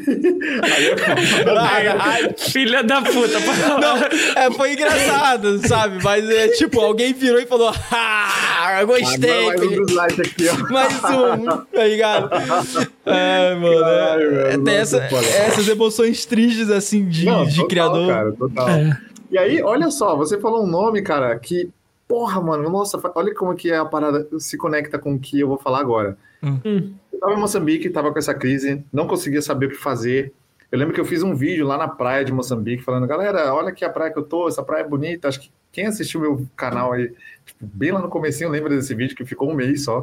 Mas assim, um vídeo muito bosta, cara. Tipo, eu mostrando a praia, olha só que praia bonita, gente. Mas assim, aquele vídeo sem conteúdo nenhum, tá ligado? Eu queria fazer alguma coisa, falar, mano, vou testar aqui. Aí eu testei lá, tipo, mano, eu lembro que meus amigos colocavam lá os comentários no vídeo, tipo, pra, pra tentar dar um up no vídeo, né? Então, tipo, puta, eu falei, mano, não, velho, não é isso que eu quero, mano. Aí eu fui, deletei de novo o vídeo, e aí aquela não, vou mudar o nome. E aí, sabe qual que é o canal que eu descobri? Que eu falei, puta, é isso. Mano, quando eu descobri esse canal, velho, eu falei, caralho, velho, é isso que eu preciso fazer, cara. É uhum. só. Não importa se eu não vou ter conteúdo por duas semanas, porque minha preocupação inicialmente era não ter conteúdo por, sei lá, um mês, ficar um mês sem produzir uhum. conteúdo, sabe? Entendi. Eu tinha sentido, assim, eu falei, meu, como é que eu vou fazer vários vídeos assim? Eu vejo os canais com 400 vídeos, se eu for fazer um vídeo por mês, como é que eu vou chegar, como é que eu vou crescer minha conta tendo um vídeo por mês, né? Então, na minha cabeça, era impossível eu crescer fazendo um vídeo por mês, fazendo um vídeo a cada 15 dias. Uhum. E aí, eu descobri o canal, o Rui Senet exatamente esse canal que você falou do documentarista. Ah. Esse foi o canal que, mano, me deu uma clareza absurda. Tanto que até hoje, mano, esse canal é uma das minhas referências que foi o canal que me inspirou a manter o canal Isso o Mundo Não Mostra, a manter o nome, a manter o projeto. Então, quando eu descobri esse canal, que eu vi os vídeos dele, não era tão frequente, e era uhum. vídeos de assuntos específicos, não era vídeos é, de viagem, assim, era vídeos específicos ali. E outra, se você ver o canal dele, mesmo a versão em português, Uhum. Ele tem. Acho que esse cara não tem mais de 30 vídeos, 40 vídeos em português. E, e, o canal dele tem um milhão. Acho que deve ter Sim. mais. Não sei se já passou de um milhão. Tem, cara, um milhão é, ele tem acho que uns três canais. É, cada um é uma é. língua. Uma é inglês, a outra é, é, português, dublado em português, e um outro lá que eu tem não mais, sei qual língua. Tem mais, tem, tem mais línguas. Tem é outras, inglês, tem? português. Ele tem hindu também. Hindu, essa aí eu vi, essa aí. Hindu, e tem mais. Acho que ele tem francês também. Tem francês. Caraca! Tem espanhol. Mano, ele tem acho que seis canais, cara. Ele, Daqui a pouco é você, mano. Daqui a pouco é você aí. Cara, você podia pensar em fazer também, tá ligado? Eu, eu, eu, pretendo começar meu canal em, breve aí, em versão inglesa, mas isso aí é outro assunto. Então, cara, quando eu vi o canal dele em português, com, sei lá, na época ele tinha 15 ou 20 vídeos e com 800 mil inscritos, ali, mano, foi a virada de chave. Eu falei, puta, é isso, mano. Eu não preciso ficar fazendo vídeo todo dia para crescer. Olha esse canal aqui, mano. O cara tem pô, os vídeos deles com muito, dele com muita qualidade ele conseguiu, mesmo na versão em português ali, que ele, obviamente, ele começou a versão em português, já Sim. era grande, mas ainda assim o público é diferente. Então ele começou do zero, praticamente, né? O canal, né? O canal em português ele começou do zero. Então ali foi ali que, que, que eu mantive a ideia. Tanto que eu até conversei com a minha amiga Gisele. Eu falei, Gisele, Hum. olha só esse canal, é isso. Eu vou manter o meu o nome do meu canal. Isso o mundo não mostra, vai manter, vai ser mantido. E vai dar certo, porque olha esse canal aqui. Mano, mas sabe, cara, eu não, eu não consigo explicar o quão claro eu vi o meu projeto quando eu descobri esse canal, cara. Tipo, cara, me deu. Sabe aquela música, aquela. uh, Sabe aquela parada Sei. de. Aqui. Isso, sabe? Tipo, eu falei, cara, clareou tudo, mano. Aí foi ali que eu mantive. Eu falei, não, é isso. Eu vou manter o canal de conteúdos diferentes, de conteúdos. Aí, obviamente, nessa época eu já sabia que eu queria manter isso, mas Uhum. ainda eu não sabia que tipo de conteúdo eu iria fazer, né? Se era documentário, blá blá blá, mas o canal ia, ia ser mantido, o nome do canal e. e Ia ser essa- mantido. Não, o- É, cara, o nome é vídeo. muito bom, cara. Cara, então, velho, esse nome, eu gosto pra caramba desse nome é nome. muito bom. Eu gosto muito. É. Então, eu, eu só não sabia ainda que tipo de vídeo que eu ia fazer. E aí foi Uhum. quando na Tanzânia, inclusive aqui na Tanzânia mesmo, ano dois, agosto do ano, do ano passado, que eu fiz o vídeo sobre os Hadzas, que eles caçam para sobreviver. E nesse momento eu, eu realmente entendi que era isso que eu queria. Foi exatamente isso. É, um, é, um- Mano, eu é vou- o vídeo eu que vou você também vai na caçada com a câmera, sai correndo assim e tal. É esse vídeo. Eu, eu vou, eu vou até eu aproveitar. Vamos, vamos- vamos falar sobre isso que eu tô curioso pra- falar sobre eles, mas a Amanda ela mandou aqui algumas mensa- mensagens que ela pegou no chat. Salve, Inclusive, Amanda. ela não tá com acesso lá do, do, do e-mail dela, então ela acessou pelo da nave. Então, rapaziada, quem tá aí no chat é a Amanda, mas ela tá usando o e-mail da nave, tá bom? Que ela tá sem o acesso Boa. do e-mail dela. Isso Ah, acontece muito comigo também. A gente se chama de tiozão nessa época. Que a gente não consegue acessar o nosso e-mail. Esse é o seu caso, no, no caso, né? Ai, cara. Ó, vamos lá. Então, o pessoal do chat, só pra cumprimentar a rapaziada aí, o Joseph tá Salve, aí presente. chat. Salve, E aí, Joseph. Jojo? O Joseph tá aí, salve Joseph. Max Gamer SC tá na Twitch assistindo a gente também, salve Max. Salve, Max. Salve, irmão. Aqua Players, tamo junto, Aqua. Aí, o Aqua. Fala aí. comigo, Pô, bebê. tamo junto, Aqua. Obrigado aí Tamo pela junto. presença de Buenas Podcast, já participando do podcast aí, muito bom. salve, muito rapaziada. bom. Pia aí. Fala, Pia. O Rick, tamo Rick, junto, rapaziada. tamo junto. E a perguntinha, ó, do André Sil. André Sil mandou uma perguntinha, ó, que da hora. Vamos ver Boa, aqui. André. Obrigado aí pela interação, mano. Vamos ver aqui a perguntinha dele é a seguinte: pergunta pro Rafael se ele já viu o relato do Dav- David Show, que viveu com os Hatsas por um tempo no podcast do Joe Rogan. Ouvi dizer que os Hatsas acham um absurdo total o estilo de vida ocidental que nós levamos e que para eles coisas como depressão são conceitos desconhecidos porque eles amam a vida deles. Hum, interessante, hein, cara. É, eu não assisti esse documentário, mas eu, eu já ouvi falar desse documentário. Inclusive, está na minha lista de coisas para assistir. Esse é um Ó, dos legal. documentários que. Teve um amigo meu que eu, que eu, eu também até apresentei o meu, o meu guia aqui da Tanzânia, que ele é. Ele é. Da onde ele é?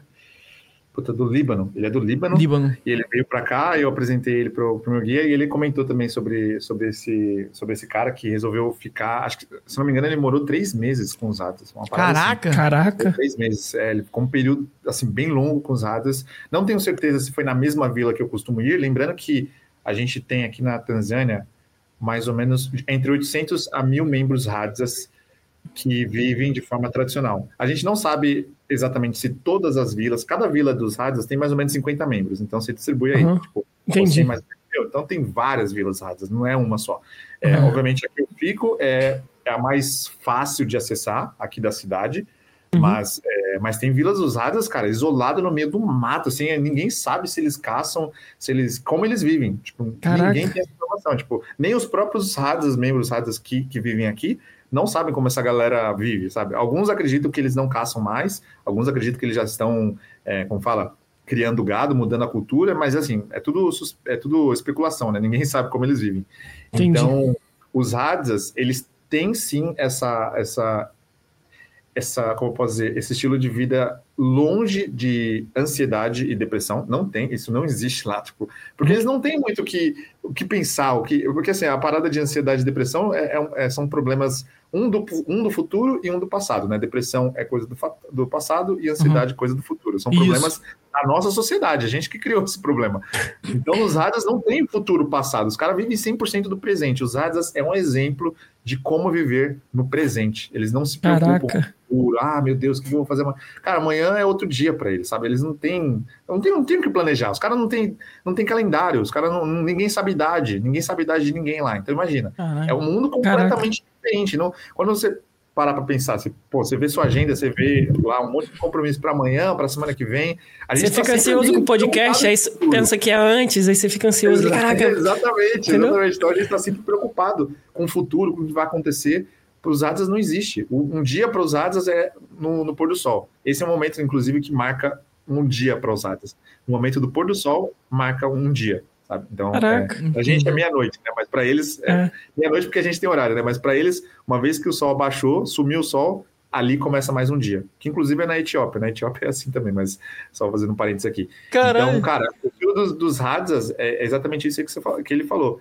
Não tem depressão, não tem ansiedade, eles não querem voltar para ir para a cidade, morar. É... Uma pergunta que eu recebo muito: hum. por que, que os Hadzas não criam gado? Por que, que os Hadzas é, não plantam né, sua própria, enfim, viver ali da agricultura, por que, que eles não plantam sua, sua própria comida, criam galinhas ali e tal? Seria muito mais fácil ao invés de caçar. E essa pergunta, se você fizer uma, essa pergunta para os Hadas, soa até como ofensiva, porque Caraca. você está questionando a cultura deles. E a cultura deles sempre foi da caça. Então, é como se você estivesse questionando como se a cultura dele fosse errada, sendo que ele vive uma cultura é.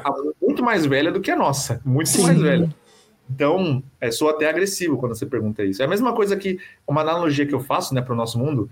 Você questionar os rádios por que, que eles vivem da caça é a mesma coisa que você questionar por que, que sei lá, por que, que você, Koala, por exemplo, vive na cidade? Por que, que você não vai morar no mato? Ué, é mas coisa. quem disse Pô, que eu não vivo no mato? Eu sou um koala. Boa. Boa. Você tá ficando rápido, hein, mano? Você tá ficando rapidinho. Eu caí, eu fiquei aqui todo. Tenho, eu tenho um eucalipto aqui, depois eu te mostro. Não posso mostrar no ao vivo, não. o miserável é o miserável. miserável.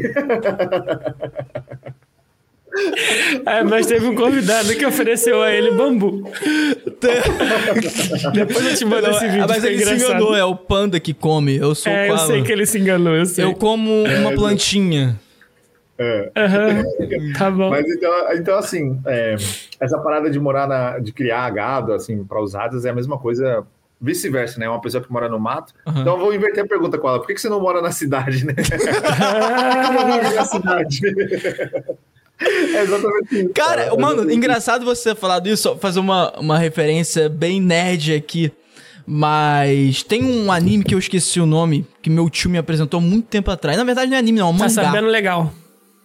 Ui, caralho, nem contei, pô. Ah, não sabe o nome? Não, pô, não sei, porque era em japonês o nome do anime. Era, eu não lembro o nome em português, ah, tá. tem nome em japonês. É, porque vai muito tempo, ele mandou, mostrou um mangá na época e aí eu achei interessante, que ele falava sobre... Olha só, é interessante pra caraca. Falava sobre um... Um, um homem um, que virou um deus, porque a humanidade chegou lá no seu clímax. E aí, ele, tipo assim, ele tinha tudo. Tinha tecnologia, poder, todo mundo tinha tecnologia e poder. Só que ele só que ele simplesmente cansou dessa vida e resolveu dar um reset. Ele meio que tirou todas as suas memórias e voltou e voltou para a humanidade na época das cavernas. Só que ele é imortal. E aí ele começou a viver milhares de anos e aí as pessoas começaram a levar tentar tirar ele da abre aspas, da caverna, ou seja, no, no ambiente, tipo, você tem que, se tem que ter as preocupações que tinha, entendeu? Vamos dizer assim. E levar ele pra sociedade. Só que aí ele começou a despertar a memória dele da sociedade e ele começou a surtar. E ele virou, tipo, um vilão e começou a matar geral. E aí teve um. Aí eu lembro de um. É uma coisa bem louca, assim, sabe? É uma parada meio tipo. Exatamente isso que você falou. Tipo, às vezes você, pô, a gente tá no nosso mundo. A gente. A gente que tá no nosso mundo, a gente se acostumou a isso. Se a gente sai. De... É muito difícil a gente sair do ritmo que a gente já está. Da mesma forma que eles estão no mundo deles e eles saírem do ritmo deles também é muito difícil, entendeu? É tipo assim, é, é uma, é como se fosse. É, é a realidade deles. Uhum, e assim, e é isso, sacou? Tipo assim. É igual que o Rafael falou no começo lá, que Tá às vezes ligado? você pergunta, a pessoa tá numa situação errada e ela concorda ainda, tá ligado? É. Então, tipo, Sim, sim, É. exatamente. Uma Então, cara, é uma parada parada muito difícil deles, deles mudarem. Eles não querem mudar, eles querem manter isso. E assim, hoje em dia, cara, eles estão passando bastante dificuldade, não assim por conta deles, por culpa deles, mas porque o governo tá fechando cada vez mais o espaço deles. Porque o governo não quer que eles vivam assim, né? O governo Caraca. quer que todos eles se modernizem e vivem a vida normal. Por quê? Porque o espaço deles ali na natureza é importante para o governo, né? Então o governo quer Uhum. criar hum, safari, sabe? Lembrando que uma, uma das perguntas que eu recebo muito é se eles caçam animais de grande porte, né? Tipo, sei lá, girafa, leão, sabe? Não, eles, esses animais estão tudo cercados em parques nacionais do governo, eh, administrados pelo, pelo governo. Mas eles têm o Hum. espaço deles na natureza ali, no mato, onde todos esses animais foram removidos desse espaço dos, dos hadas e o governo está querendo diminuir cada vez mais ao ponto de pressionar a cultura deles para que eles se mudem, para que eles saiam dessa, dessa região, para que eles vão para a cidade e o governo use esse espaço para fazer safari, para fazer caça esportiva, né, que acontece também. Então, cara, é uma treta, assim, não só contra os Sinistro. maçais, mas também vários povos nativos, inclusive, ou contra os maçais ou contra os radas, como também outros povos, da Toga, Maçai, tipo, o governo não quer mais esses povos nativos, assim, de certa forma, sabe? Porque para o governo é mais importante ter um parque de safari do que ficar mantendo esses povos com todo o espaço deles na natureza, sacou? E assim, a gente também tem que entender que não é simplesmente só culpar o governo, porque imagina, Sim. Tanzânia, cara, é um país que vive 40%, 40 ou 50% da população vive em extrema pobreza.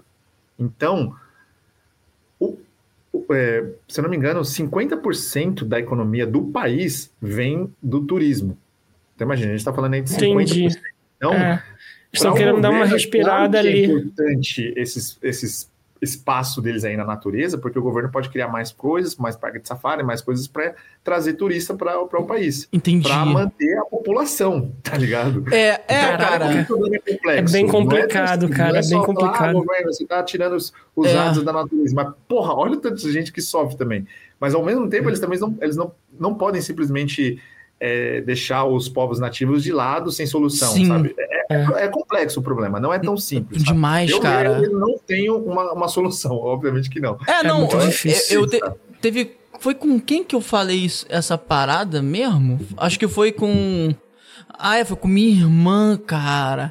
Foi com minha irmã. A gente tá, eh, quando lançou o filme, isso daí me lembrou um, um pouco esse conceito que eu vou falar agora. Eu não sei se vocês vão pegar.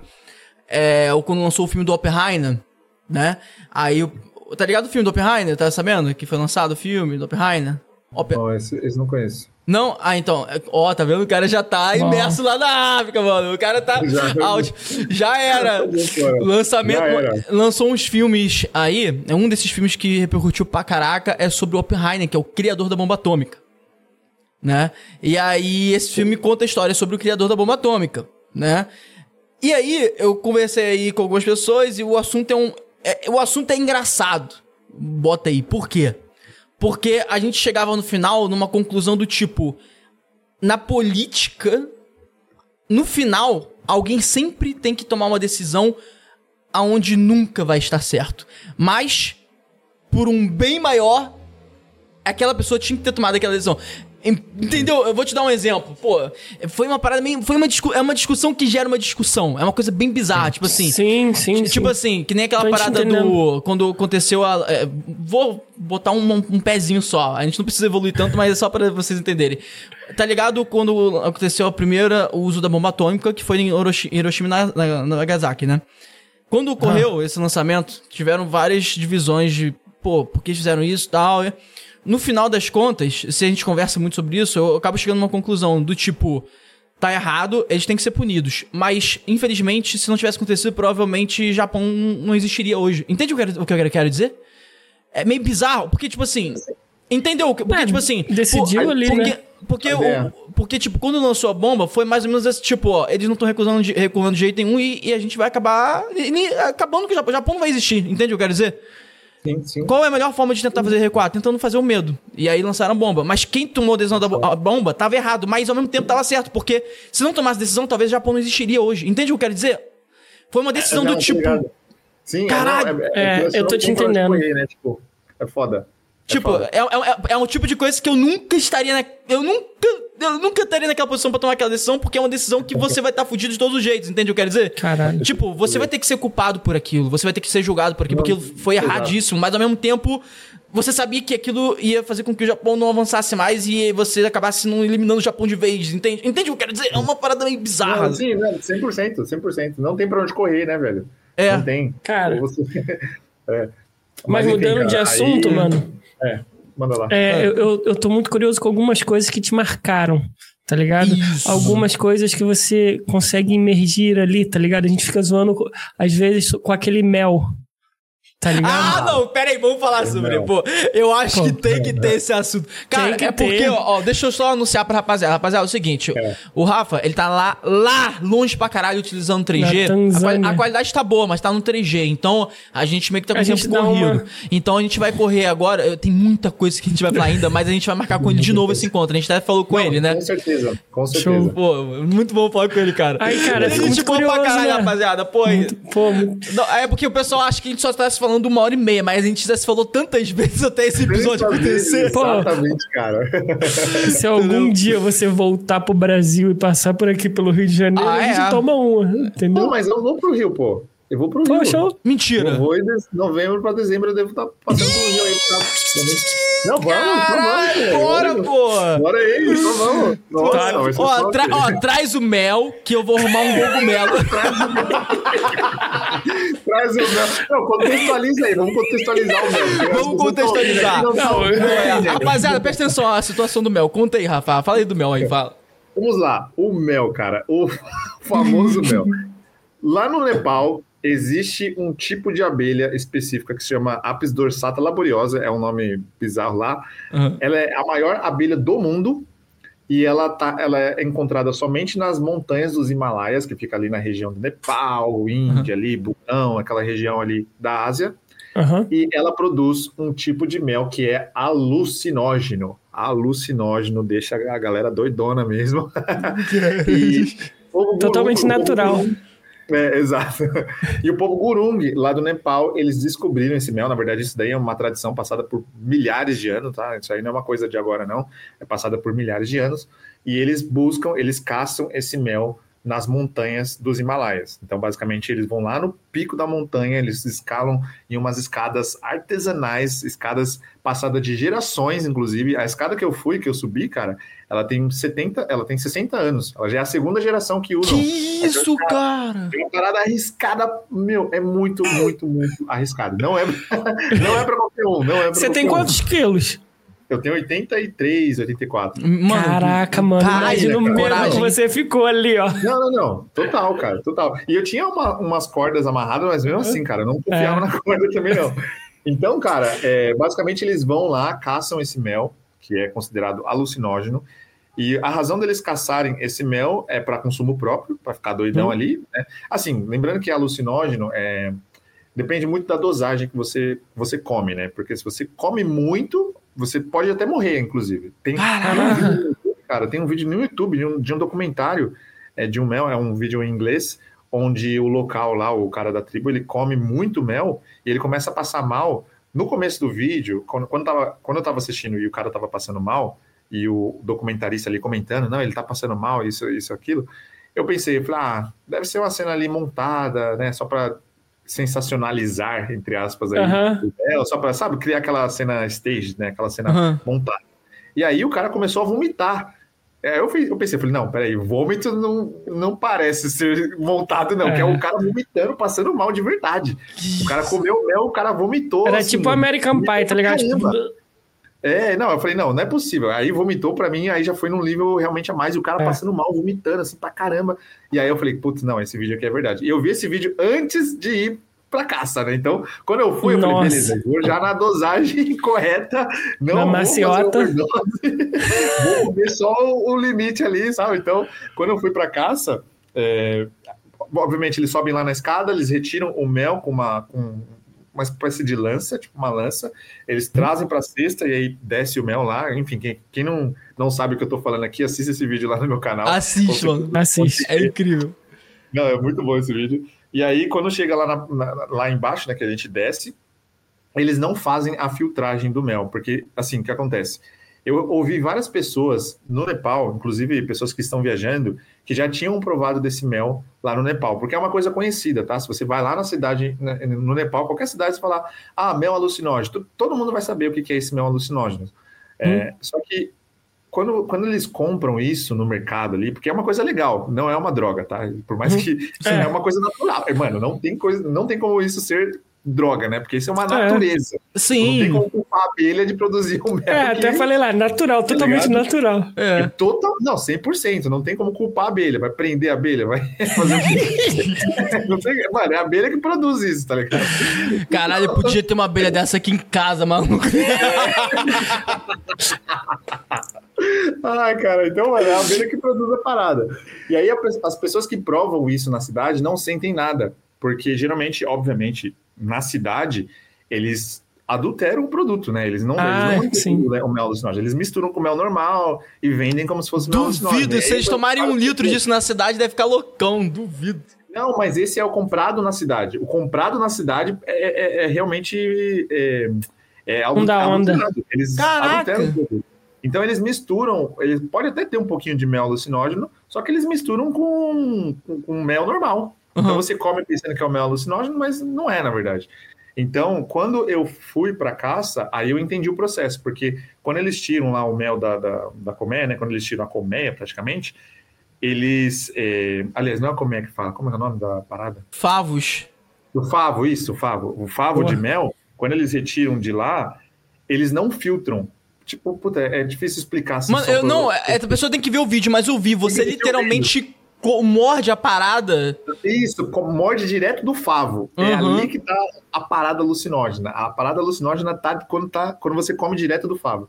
Então, quando eu comi, cara, é uma parada meio que imediata. Você já sente o efeito na hora. Tipo, eu comi, é, tipo, eu comi foi em um, um, minuto, dois minutos, já comecei a sentir, tipo. É que, claro, eu tava também sob adrenalina. Sabe, sabe qual é a parada mais engraçada? Tudo, é porque é. aqui você falou que foi rápido, e no vídeo eu achei muito. Eu, cara, eu ri, eu juro pra você. Porque no vídeo você fala assim, é, não tô sentindo nada. E aí você continua falando que não tá sentindo nada e tá assim, ó. Eu não tô sentindo nada.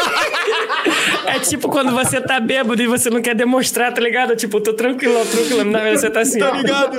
Sentindo pra caralho, já tava assim, me vê mais um aí. cara, pode crer, velho. Não, não, eu já tava sentindo já, com certeza. É, é, que assim, eu tava sob adrenalina, né? Então eu não sabia ainda qual que era Sim. o efeito. Pra mim, quando, pelo fato do nome ser alucinógeno, eu esperava uma coisa tipo que eu iria sabe, ver cores diferentes, sabe? Uma parada alucinógena de verdade. Sim, então, sim. quando eu comi, eu não sentia isso ainda, eu falei, cara, galera, eu não tô sentindo nada ainda, tipo, tô de boa, mas eu tava sentindo já alguma coisa, mas não a parte alucinógena. Mas depois de, sei lá, uns. Acho que foi uns minutos, cara. Foi uns coisa de três minutos, cinco minutos ali, no máximo cinco minutos. Aí eu já comecei a sentir mais. Aí eu já comecei a sentir, porque eu já eu tava comendo bastante, né? Teve, quem assistiu o vídeo, se assistiu o vídeo, eu comendo, o cara me oferecia, mano, vou comer mais um pouco aqui. não, teve uma hora. Não, cara, o vídeo é muito engraçado, porque teve uma hora que você olhou para as mulheres lá te retirando tal, separando, e você mostrava, e você já tinha desistido de, parado de comer. Só que você olhava de um jeito que elas te ofereciam toda hora, e você. Não, não, não. Tipo, parecia que você queria pegar, mas ao tempo você não queria, tá ligado? não, total, cara, total. É que eu tava com medo de. Sei lá, cara, é que como foi a primeira vez, né? Eu falei, mano, deixa eu ir com, com o pé no chão. Vai, vai que dá uma overdose é, tinha visto né? o vídeo, é, então, né, e tal, não é, queria cara. chamar Raul. É. E a parada é real, tipo, não é brincadeira. Pô, Sim. eu não ia abusar ali, comer pra caramba ali pra ficar sei lá, muito doido lá. Pô, imagina, tu acha que é uma abelha. Não era, nem, nem ficar doidão, o problema era ter um efeito colateral ali, tipo, pesado Sim, ali. Cara. No meio, que eu tava a, sei lá, 5 horas da cidade. Então eu tava literalmente no meio das montanhas. Nossa. Não tinha socorro ali, sabe? Não uhum. tinha socorro, não. Então, cara, por isso que eu falei, não, eu vou comer aqui para testar, eu quero provar para sentir a brisa, uhum. mas não quero também passar. Cara, a brisa é brisa de maconha, cara. Brisa de maconha. Total. É um joint, é isso aí, é só um, é um baseadozinho. Tá? tá vendo? O pessoal podia liberar mel aqui ao invés da maconha, porque o mel é mais docinho, tu come, tá ligado? Ah, a abelha vai lá. Não, tá não tem fumaça, e aí você não fica com as paradas não assim. Você... Pronto, mel. A abelha vai lá, manda Libera um, mel. dois, e depois vai, produz o mel, tá ligado?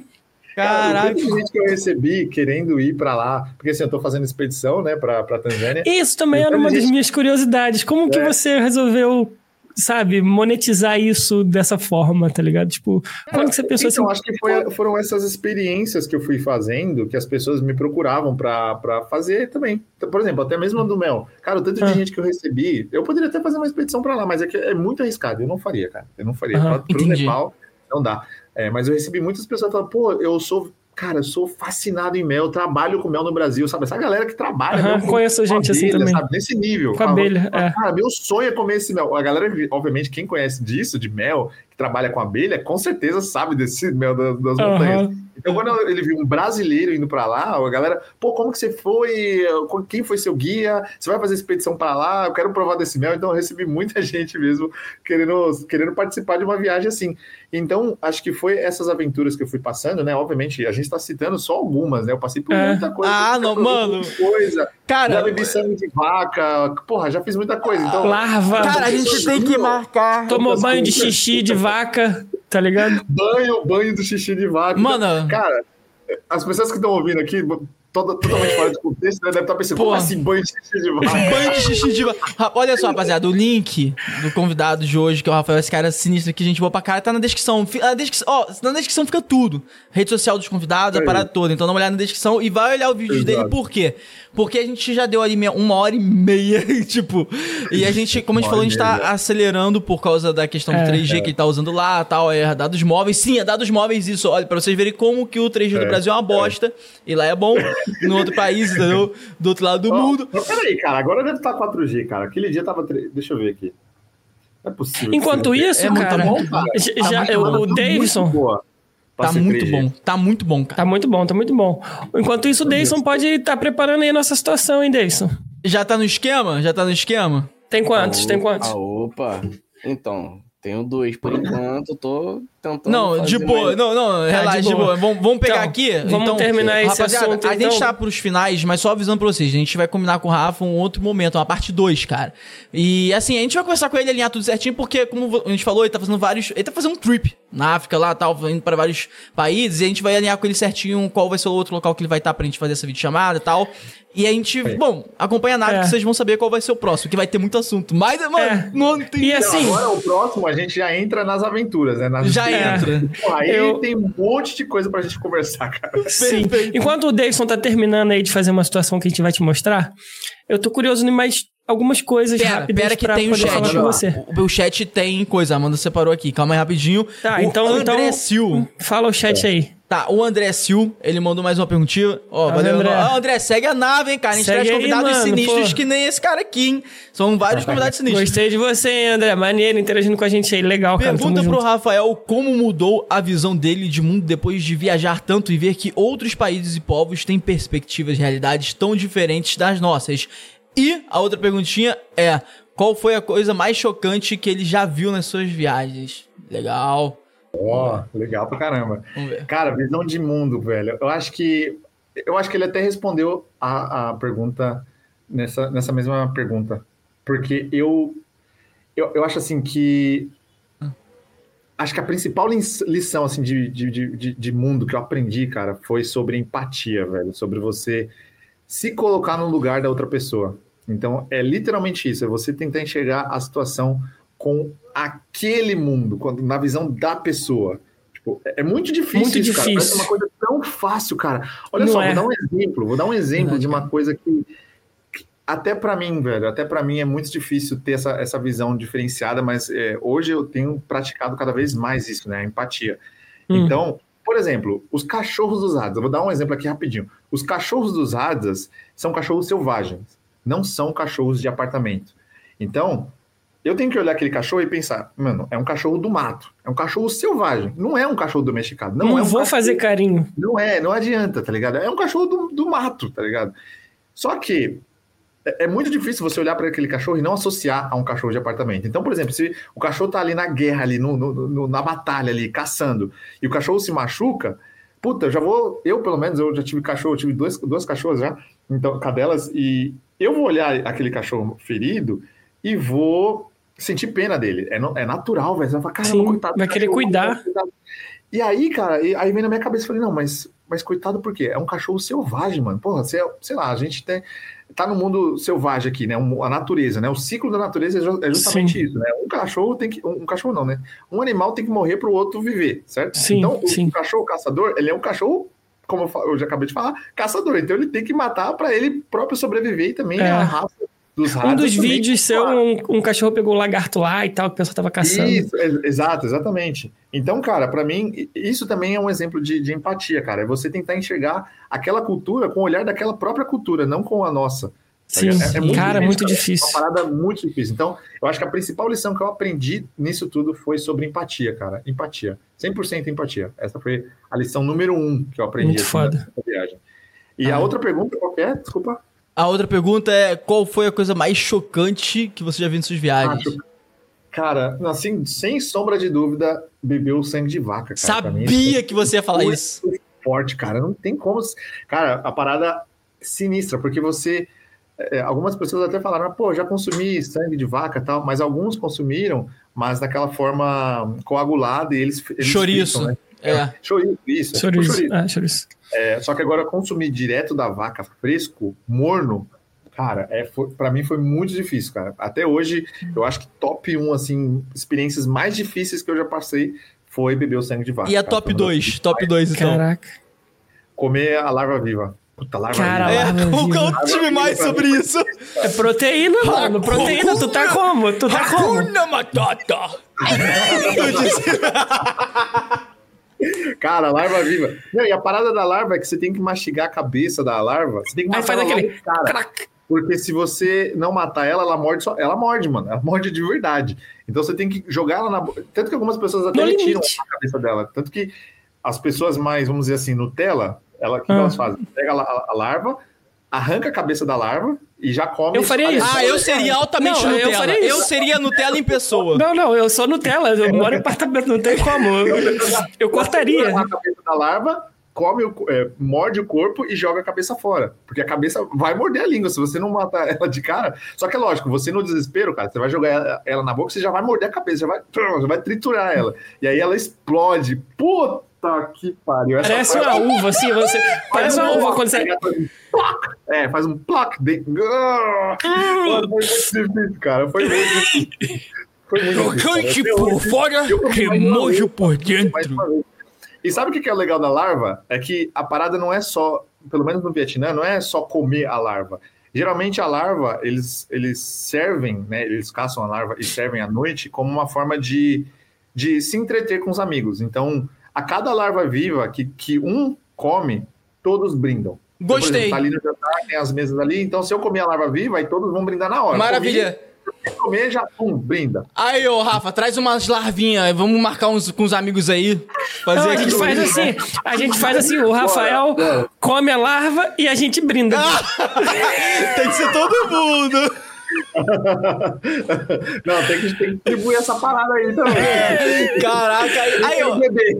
Eu tô com Mano. todo mundo, todo mundo vai beber, cara. Eu, eu tô, eu tô curioso numa não, pera situação. Aí, pera aí, essa foi a top 2, Edinho. Que era a última, top 3. É porque de top 1 é o sangue, top 2 Ah, é tá. lá. Não, beleza, E o beleza. top 3, pra dar um top 3.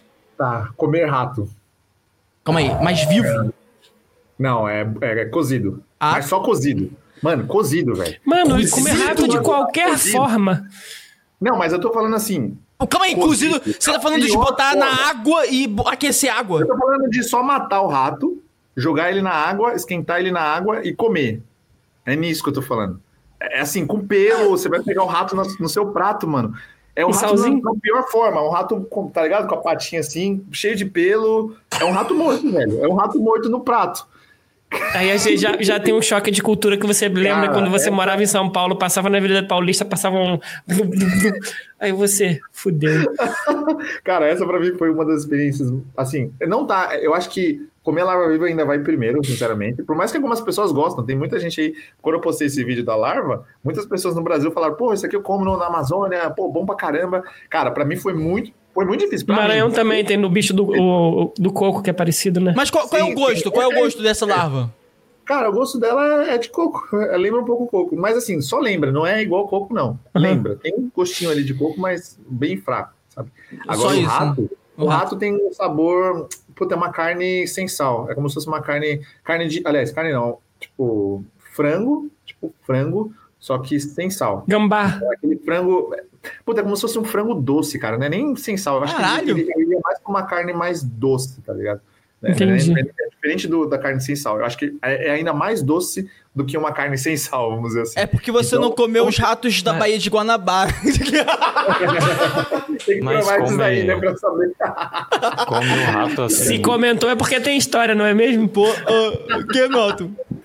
Come o rato assim com pelo e tudo, não, não- nem tira Não, pele. isso que eu ia falar. Você tem que abrir o rato, eles não comem o rato inteiro. então, Eles abrem o rato e Hum. comem só a carne. Mas assim, carne, eh, fígado, coração, come tudo que tá dentro do, do rato. Inclusive, Entendi. por exemplo, tem a parte ali do osso, né, da costela, eles, tipo, literalmente, é como se vocês comendo costela de Um frango. de- do frango, isso. Você vai comendo ali, raspando o dente ali na, na costela, até comer tudo, a carne. Ele, ele fala eles como se ele não tivesse feito assim, com o ossinho.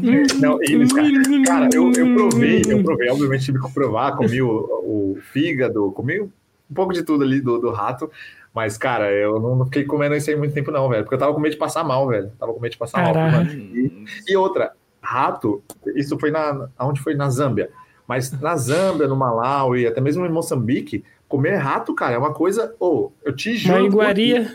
na, no Malawi, você vê os caras comendo rato igual salgadinho. Os caras comendo, tipo, num saquinho, o rato morto lá, os caras. No ponto de ônibus, no ponto de ônibus, irmão. O cara abre lá o rato e vai comendo lá no ponto de ônibus como se fosse salgadinho, velho. Chips, tá ligado? O cara vai comendo assim, na maior naturalidade, velho. Ou você, você, você pega os ônibus lá no Malawi, você vê a galera servindo espetinho quando os ônibus param no ponto. Tipo, tem aquela feirinha, né? Que é o pessoal tá na rua, né? Os comerciantes ambulantes ali vão vendendo coisas ali na janela. E você vê esse espetinho de rato, cara. Espetinho de rato servindo ali na, na janela do ônibus. É nesse nível, cara. A parada é. Mas assim, também tem uma história por trás, né? Porque dizem que ho- hoje eles consomem rato naturalmente, mas é, o, o consumo do rato começou por conta da pobreza, tá ligado? Sim, Caraca. pode eles crer. caçavam rato para comer. E aí virou uma coisa natural. Hoje em dia as pessoas Sim. comem, independente de ter comida ou não, eles gostam do sabor do- da carne do rato. Mano, Mas- mas, a cara, parada pra mais estranha que eu vi aqui no Brasil foi em Minas, que eu vi o, o cara. Tipo, eu tava bem assim, no interiorzão mesmo, assim, no sítio, o cara tava fazendo minhoca frita. A minhoca frita tá de boa. Eu provei.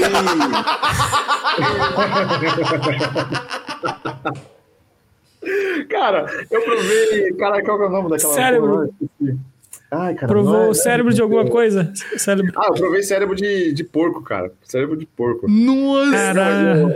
Mas minhoca, não é minhoca que eu provei. É, caramba, eu até esqueci, cara. É, que é- o nome é enfim com bala, que é lagarta. Lagarta frita. Eu provei lagarta.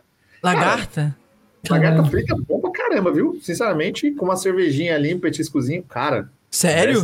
Pô, Boa. vou comprar uma pra minha sogra, Boa. que ela tem medo. Caraca, mano, que loucura. Aí, a gente podia fazer um episódio só de comidas que ele já comeu, tá ligado? Tipo. Dá história, hein? Aí, ô, Rafa, história. sabe uma rapaziada que a gente, a gente ia trocar ideia na semana passada? A gente teve que re- é, reagendar com eles também. Vai ser em O- outubro. O Lucas e o Feder. É, Lucas e Feder, os caras estão viralizando aqui no Brasil, crescendo pra caramba. Mano, daqui a pouco, já, provavelmente já deve ter até recebido já convite pra podcast grande agora. É, aí os caras eles fazem react de culinária duvidosa, né? Eles são dois irmãos. Aí eles reagem às culinárias é, indianas. Dianas. Ah, nossa, na Índia tem muita coisa, hein, velho? É, doideira. Tem muita coisa, velho. Vixe, a culinária indiana, velho, é, um, é, é muito vasto, cara. Tem de tudo que você imaginar, velho. Aham. Não, Vixe. eu imagino, eu imagino total. Não, eu, É, vou te, ma- eu vou te não, mandar aí o, o, o TikTok deles pra você ver. Cara, é, eu- mano, eu morro de rir porque. cara, isso são velho. Mano, muito engraçados É a, a muito reação engra- deles. é muito engraçado, maluco. Se você tiver algum vídeo comendo esses bichos assim, faz um compilado e manda pra eles que eles vão reagir, cara. Mano, na hora, moral, da eles hora. reagem. É mano, é muito engraçado, maluco. Porque, porque assim, eles são muito espontâneos e riem de um jeito assim. Tive uma ideia. Se você tiver, você manda que a gente vai mostrar pra ele no ao vivo pra ver a reação Nossa, deles. cara, é verdade. Cara, vai ser foda. Aí, você podia fazer isso, Rafa. Man- Você pega, grava, manda pra gente. Tá? Aí não precisa falar nada, só grava, tipo, fazendo, pegando, ou algum, se você já tem algum vídeo assim, você me manda. Eu vou Ah, editar no formato de vídeo vertical e no ao vivo eu vou, vou botar pra eles reagirem, no ao vivo. Sim, sim, sim. Boa, boa. Demorou. Boa. Fechado então. Vai Legal. ser em outubro só o papo com eles, lá, dia É. 18 de outubro. Ô, Ah, Davidson, como é que tá a situação? Vamos ver se a gente tem uma. Ah, eu tô bem, obrigado por perguntar. Ah, é você tá. Tá pronto, David? Tá sim, mano. Tem três Show. lá. Pô, maravilha, vou- Noto, enquanto você prepara esquema. aí, Noto, eu vou fazer a última, minha última pergunta. Faça a sua última pergunta. Cara, então. você conheceu várias tribos aí, vaidosas e o pessoal forte lá. Qual foi a vez que você ficou mais cagado de medo que você pensou, fudeu, deu merda? Teve alguma vez assim? Teve, cara. Lá na, na, na tribo que eu tomei banho com xixi lá. É? Lá, cara, é. Puta, aquela tribo lá é perigosa pra caramba, velho. Os Mundari. Os caras têm três, três AK-47 no meio da vila. Os caras testam todos os dias. E sabe por quê? Porque existem muitas guerras em- por, é, por conta do gado. Guerras tribais, mano. Porque gado, nesse mundo tribal, é tipo, vale ouro. É vale ouro, Caraca. tá ligado? Então os caras testam as AKs tipo, todo dia. to- Mano, eu fiquei três dias lá, dormi três noites lá. Todo dia de manhã, pá, pá, pá, pá, pá, pá, acordava o som da AK, velho. Não era do passarinho, não, era da AK. E os caras testavam todo dia, porque existem muitos conflitos tribais e os caras querendo roubar vacas. Então eles testam pra ter certeza que tá funcionando, que se tiver É, invasão. até pra tá mostrar, ligado? ó, tô pesadão, tá ligado?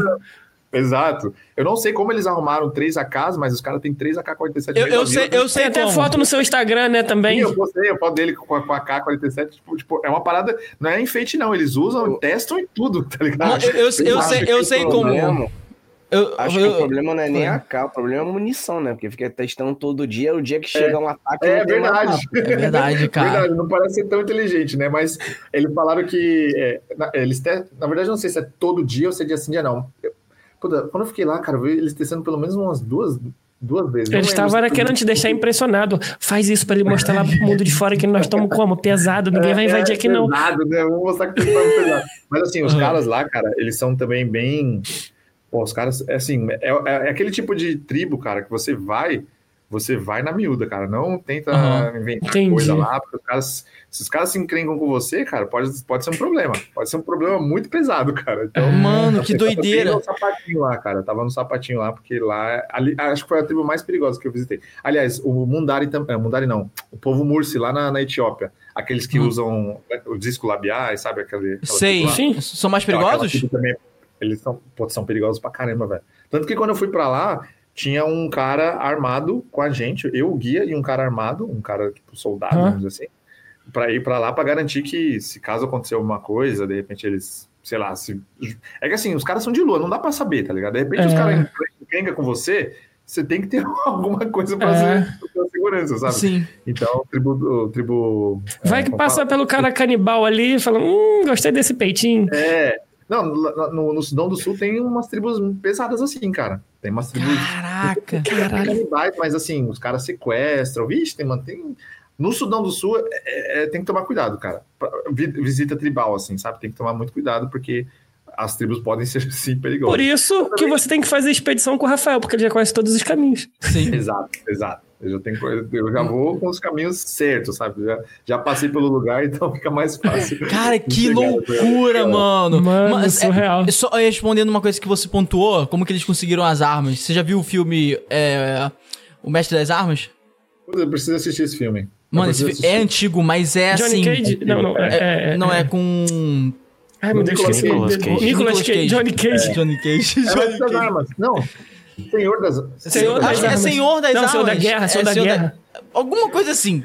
Alguma coisa assim, é, É, o, é o que é armas, tá ligado? Tipo, Mas, mano, esse filme é bizarro, assim. Você tem que ver porque ele envolve principalmente continente africano, cara. E, e- e- e, assim, é um filme que na época. É muito antigo o filme, né? Que é, porra, 2005, não sei, uma porra dessa. É, do- Por aí, né? Aí eu lembro que eu vi esse filme e eu pensei que fosse fictício. Aí meu, meu pai falava na época que não, isso acontece. E, mano, recentemente, eh, foi- acho que foi esse ano, foi um repórter lá no Flow que ele contou a experiência dele de, ser, de ter ficado preso num um tempo é, lá num, num país da Europa, uma coisa assim. E aí ele encontrou dentro da prisão e disse que tinha um cara com um monte de privilégio. E aí ele descobriu que esse cara cheio de privilégio dentro da prisão era um senhor das armas. O cara fazia Caraca. contrabando de arma internacional, viado. Sinistro. Doideira, assim, uma parada meio filme mesmo, sabe? Uma coisa tipo que você fala. Depois que ele contou isso, ninguém nunca mais viu ele. Não, mas o cara deixou ele entrevistar ele. Essa foi a parada mais engraçada. Caralho. Tipo, só não podia falar o nome dele, mas ele podia contar a história dele, sacou? Sinistro. E aí, assim, coisa doida, assim, coisa assim, filme, cinematográfico. Mas bom, então, ô Noton, só bota é, as surpresinhas na sua câmera. Você tá transmitindo ao invés de botar na sua câmera, tá? Segue o padrão lá que a gente sempre faz pra aparecer Aí- no ao vivo também. Ah, Aí, Ah. é, só uma perguntinha rapidinho, rapidinho. fala. É, Rafael, mano, tipo assim, a gente é brasileiro, né? A gente sabe que o brasileiro não vale nada. Às vezes, quando vem gringo pra cá, a gente dá um- umas dicas tudo errado, não sei o quê. Já aconteceu contigo, por exemplo, você tá, acabou de falar que você tava num lugar que, tipo, tinha umas tribos perigosas pra caramba. Eu, pelo menos na minha cabeça, né, eu tentando ser sagaz, se eu tô no, seu lugar lá, a primeira coisa que eu vou fazer é, tipo, se eu tô com algum intérprete, eu falo, mano, tem algum gesto, alguma palavra legal que eu possa usar pra cumprimentar para os caras ficar bem comigo? E tipo assim, já aconteceu alguém te dar uma dica errada e acabar dando merda, tipo, você fazer acreditando que vai dar bom e dá tudo ao contrário. Não, cara, nunca aconteceu. Geralmente, é, é que assim, eu sempre vou com os guias mais confiáveis, né? Tipo, claro, se eu pegar qualquer guia assim que eu encontrar na rua, aí pode acontecer mesmo umas coisas assim. Mas, é, cara, a forma que eu faço para me conectar, inclusive até com o povo mundari, cara, chegou a um ponto que eu fiquei três noites lá, quando eu saí, o guia mandou mensagem para mim falando: caramba, eles não param de falar de você, cara. Já passou um monte de turista aqui e os caras só falam de você. Por quê? Porque quando eu vou para esses lugares, eu tento me conectar com eles assim, de forma natural e genuína, sabe? Então eu tento falar a língua deles, eu me interesso pela cultura deles. Leva um presentinho. Oi? Leva um presentinho às vezes. É um presentinho. Cara, às vezes eu, eu- eu levo comida, né? Quando eu, eu sempre Mel. levo comida. não sei se- Mel- O mel é valioso, cara. O mel vale muito. Não, peraí. Mel é outra, outra história. Então, cara, nunca aconteceu. Geralmente eu sempre me conecto com todos eles. Nunca aconteceu nenhum problema, porque Irado. Ao contrário, como eu chego já querendo conversar com eles, falando a língua deles, pô, cara, é- é- ó, vou te dar um exemplo de, de se você quer ser bem-vindo em qualquer lugar, se interesse pela cultura local. Exemplo, Bruno Mars. Mano, você viu que o Bruno Mars tá viralizado pra caramba por conta daquele vídeo, por conta do- dele ter usado a camisa da seleção. Mano, olha, olha o nível que as pessoas chegaram. Então, tipo, só pelo fato dele ter chegado no Brasil e ter falado umas palavrinhas em português no show, lógico que o cara é foda, né, mano? Bruno Mars É, não, pô, É. Além marcante. disso, ele também, cara, ele se ele imergiu no Brasil, cara. Ele se Teve imergiu cuidado, cultura né? O brasileira. carinho. Fez um funk, dançou um pouquinho de funk, falou uns português, colocou a camisa da seleção. Pô, mano, olha o nível. Então, é natural a gente gostar do cara. Fala, Mano, esse cara é foda. Tipo, e o É cara é foda. foda naturalmente já. Então, cara, é exatamente isso, tá ligado? Sempre que eu vou para essas culturas, eu sempre tento me imergir na cultura e fazer exatamente o que ele fez, só que eu faço nas culturas locais, entendeu? Aham. E aí as pessoas, pô, naturalmente vão gostar de mim. Não, não tem como. Não tem como dar erro, cara. Não tem como. Ah, massa, mano. Que bom, né, cara? Até porque dá merda no país onde o pessoal anda livremente com a K-47, não é Já uma... pe- a, a mulher do, cara do pajé lá fala, hum, bonito. Não, não dá bom. Mas, ô, Rafa, a gente tá no nosso final, a gente até passou um pouquinho mais, é porque é muito bom falar com você, mas a gente vai marcar outro Tem muita momento, coisa, cara. Vamos marcar outro. É, mas temos um presente pra você. Um o Davidson, ele faz uns memes da nossa conversa, né? E vamos ver quais foram os memes que ele fez, Fez três, desse papo. ele três fez hoje. três. Nota um. Vamos lá. Bota no esquema quando eu falar pra você. É, você pode botar. Vai, bota aí, Noto, no esquema pra gente ver. Vamos ver esses memes aí. Cadê, Noto? Mostra pra gente. Aí, ó. Trabalhando no TI, foda-se. Ou vou viajar pelo mundo. É tipo isso, cara. Ovo. Esse é meu antigo, velho. Esse é das antigas. Ovo. Muito eu vou bom. falar pra vocês que eu só não vi o Edinho de cabelo pro alto no trabalho com TI, porque infelizmente não tem mais, né? Mas É, imagina que o Rafael tenha ficado assim trabalhando com TI, tá ligado? é, trabalhar com TI é tenso, cara. Papo reto. Porra, é, é tenso. Cadê? Vamos ver mais um. Então você vai viajar rapidinho e volta? Confia!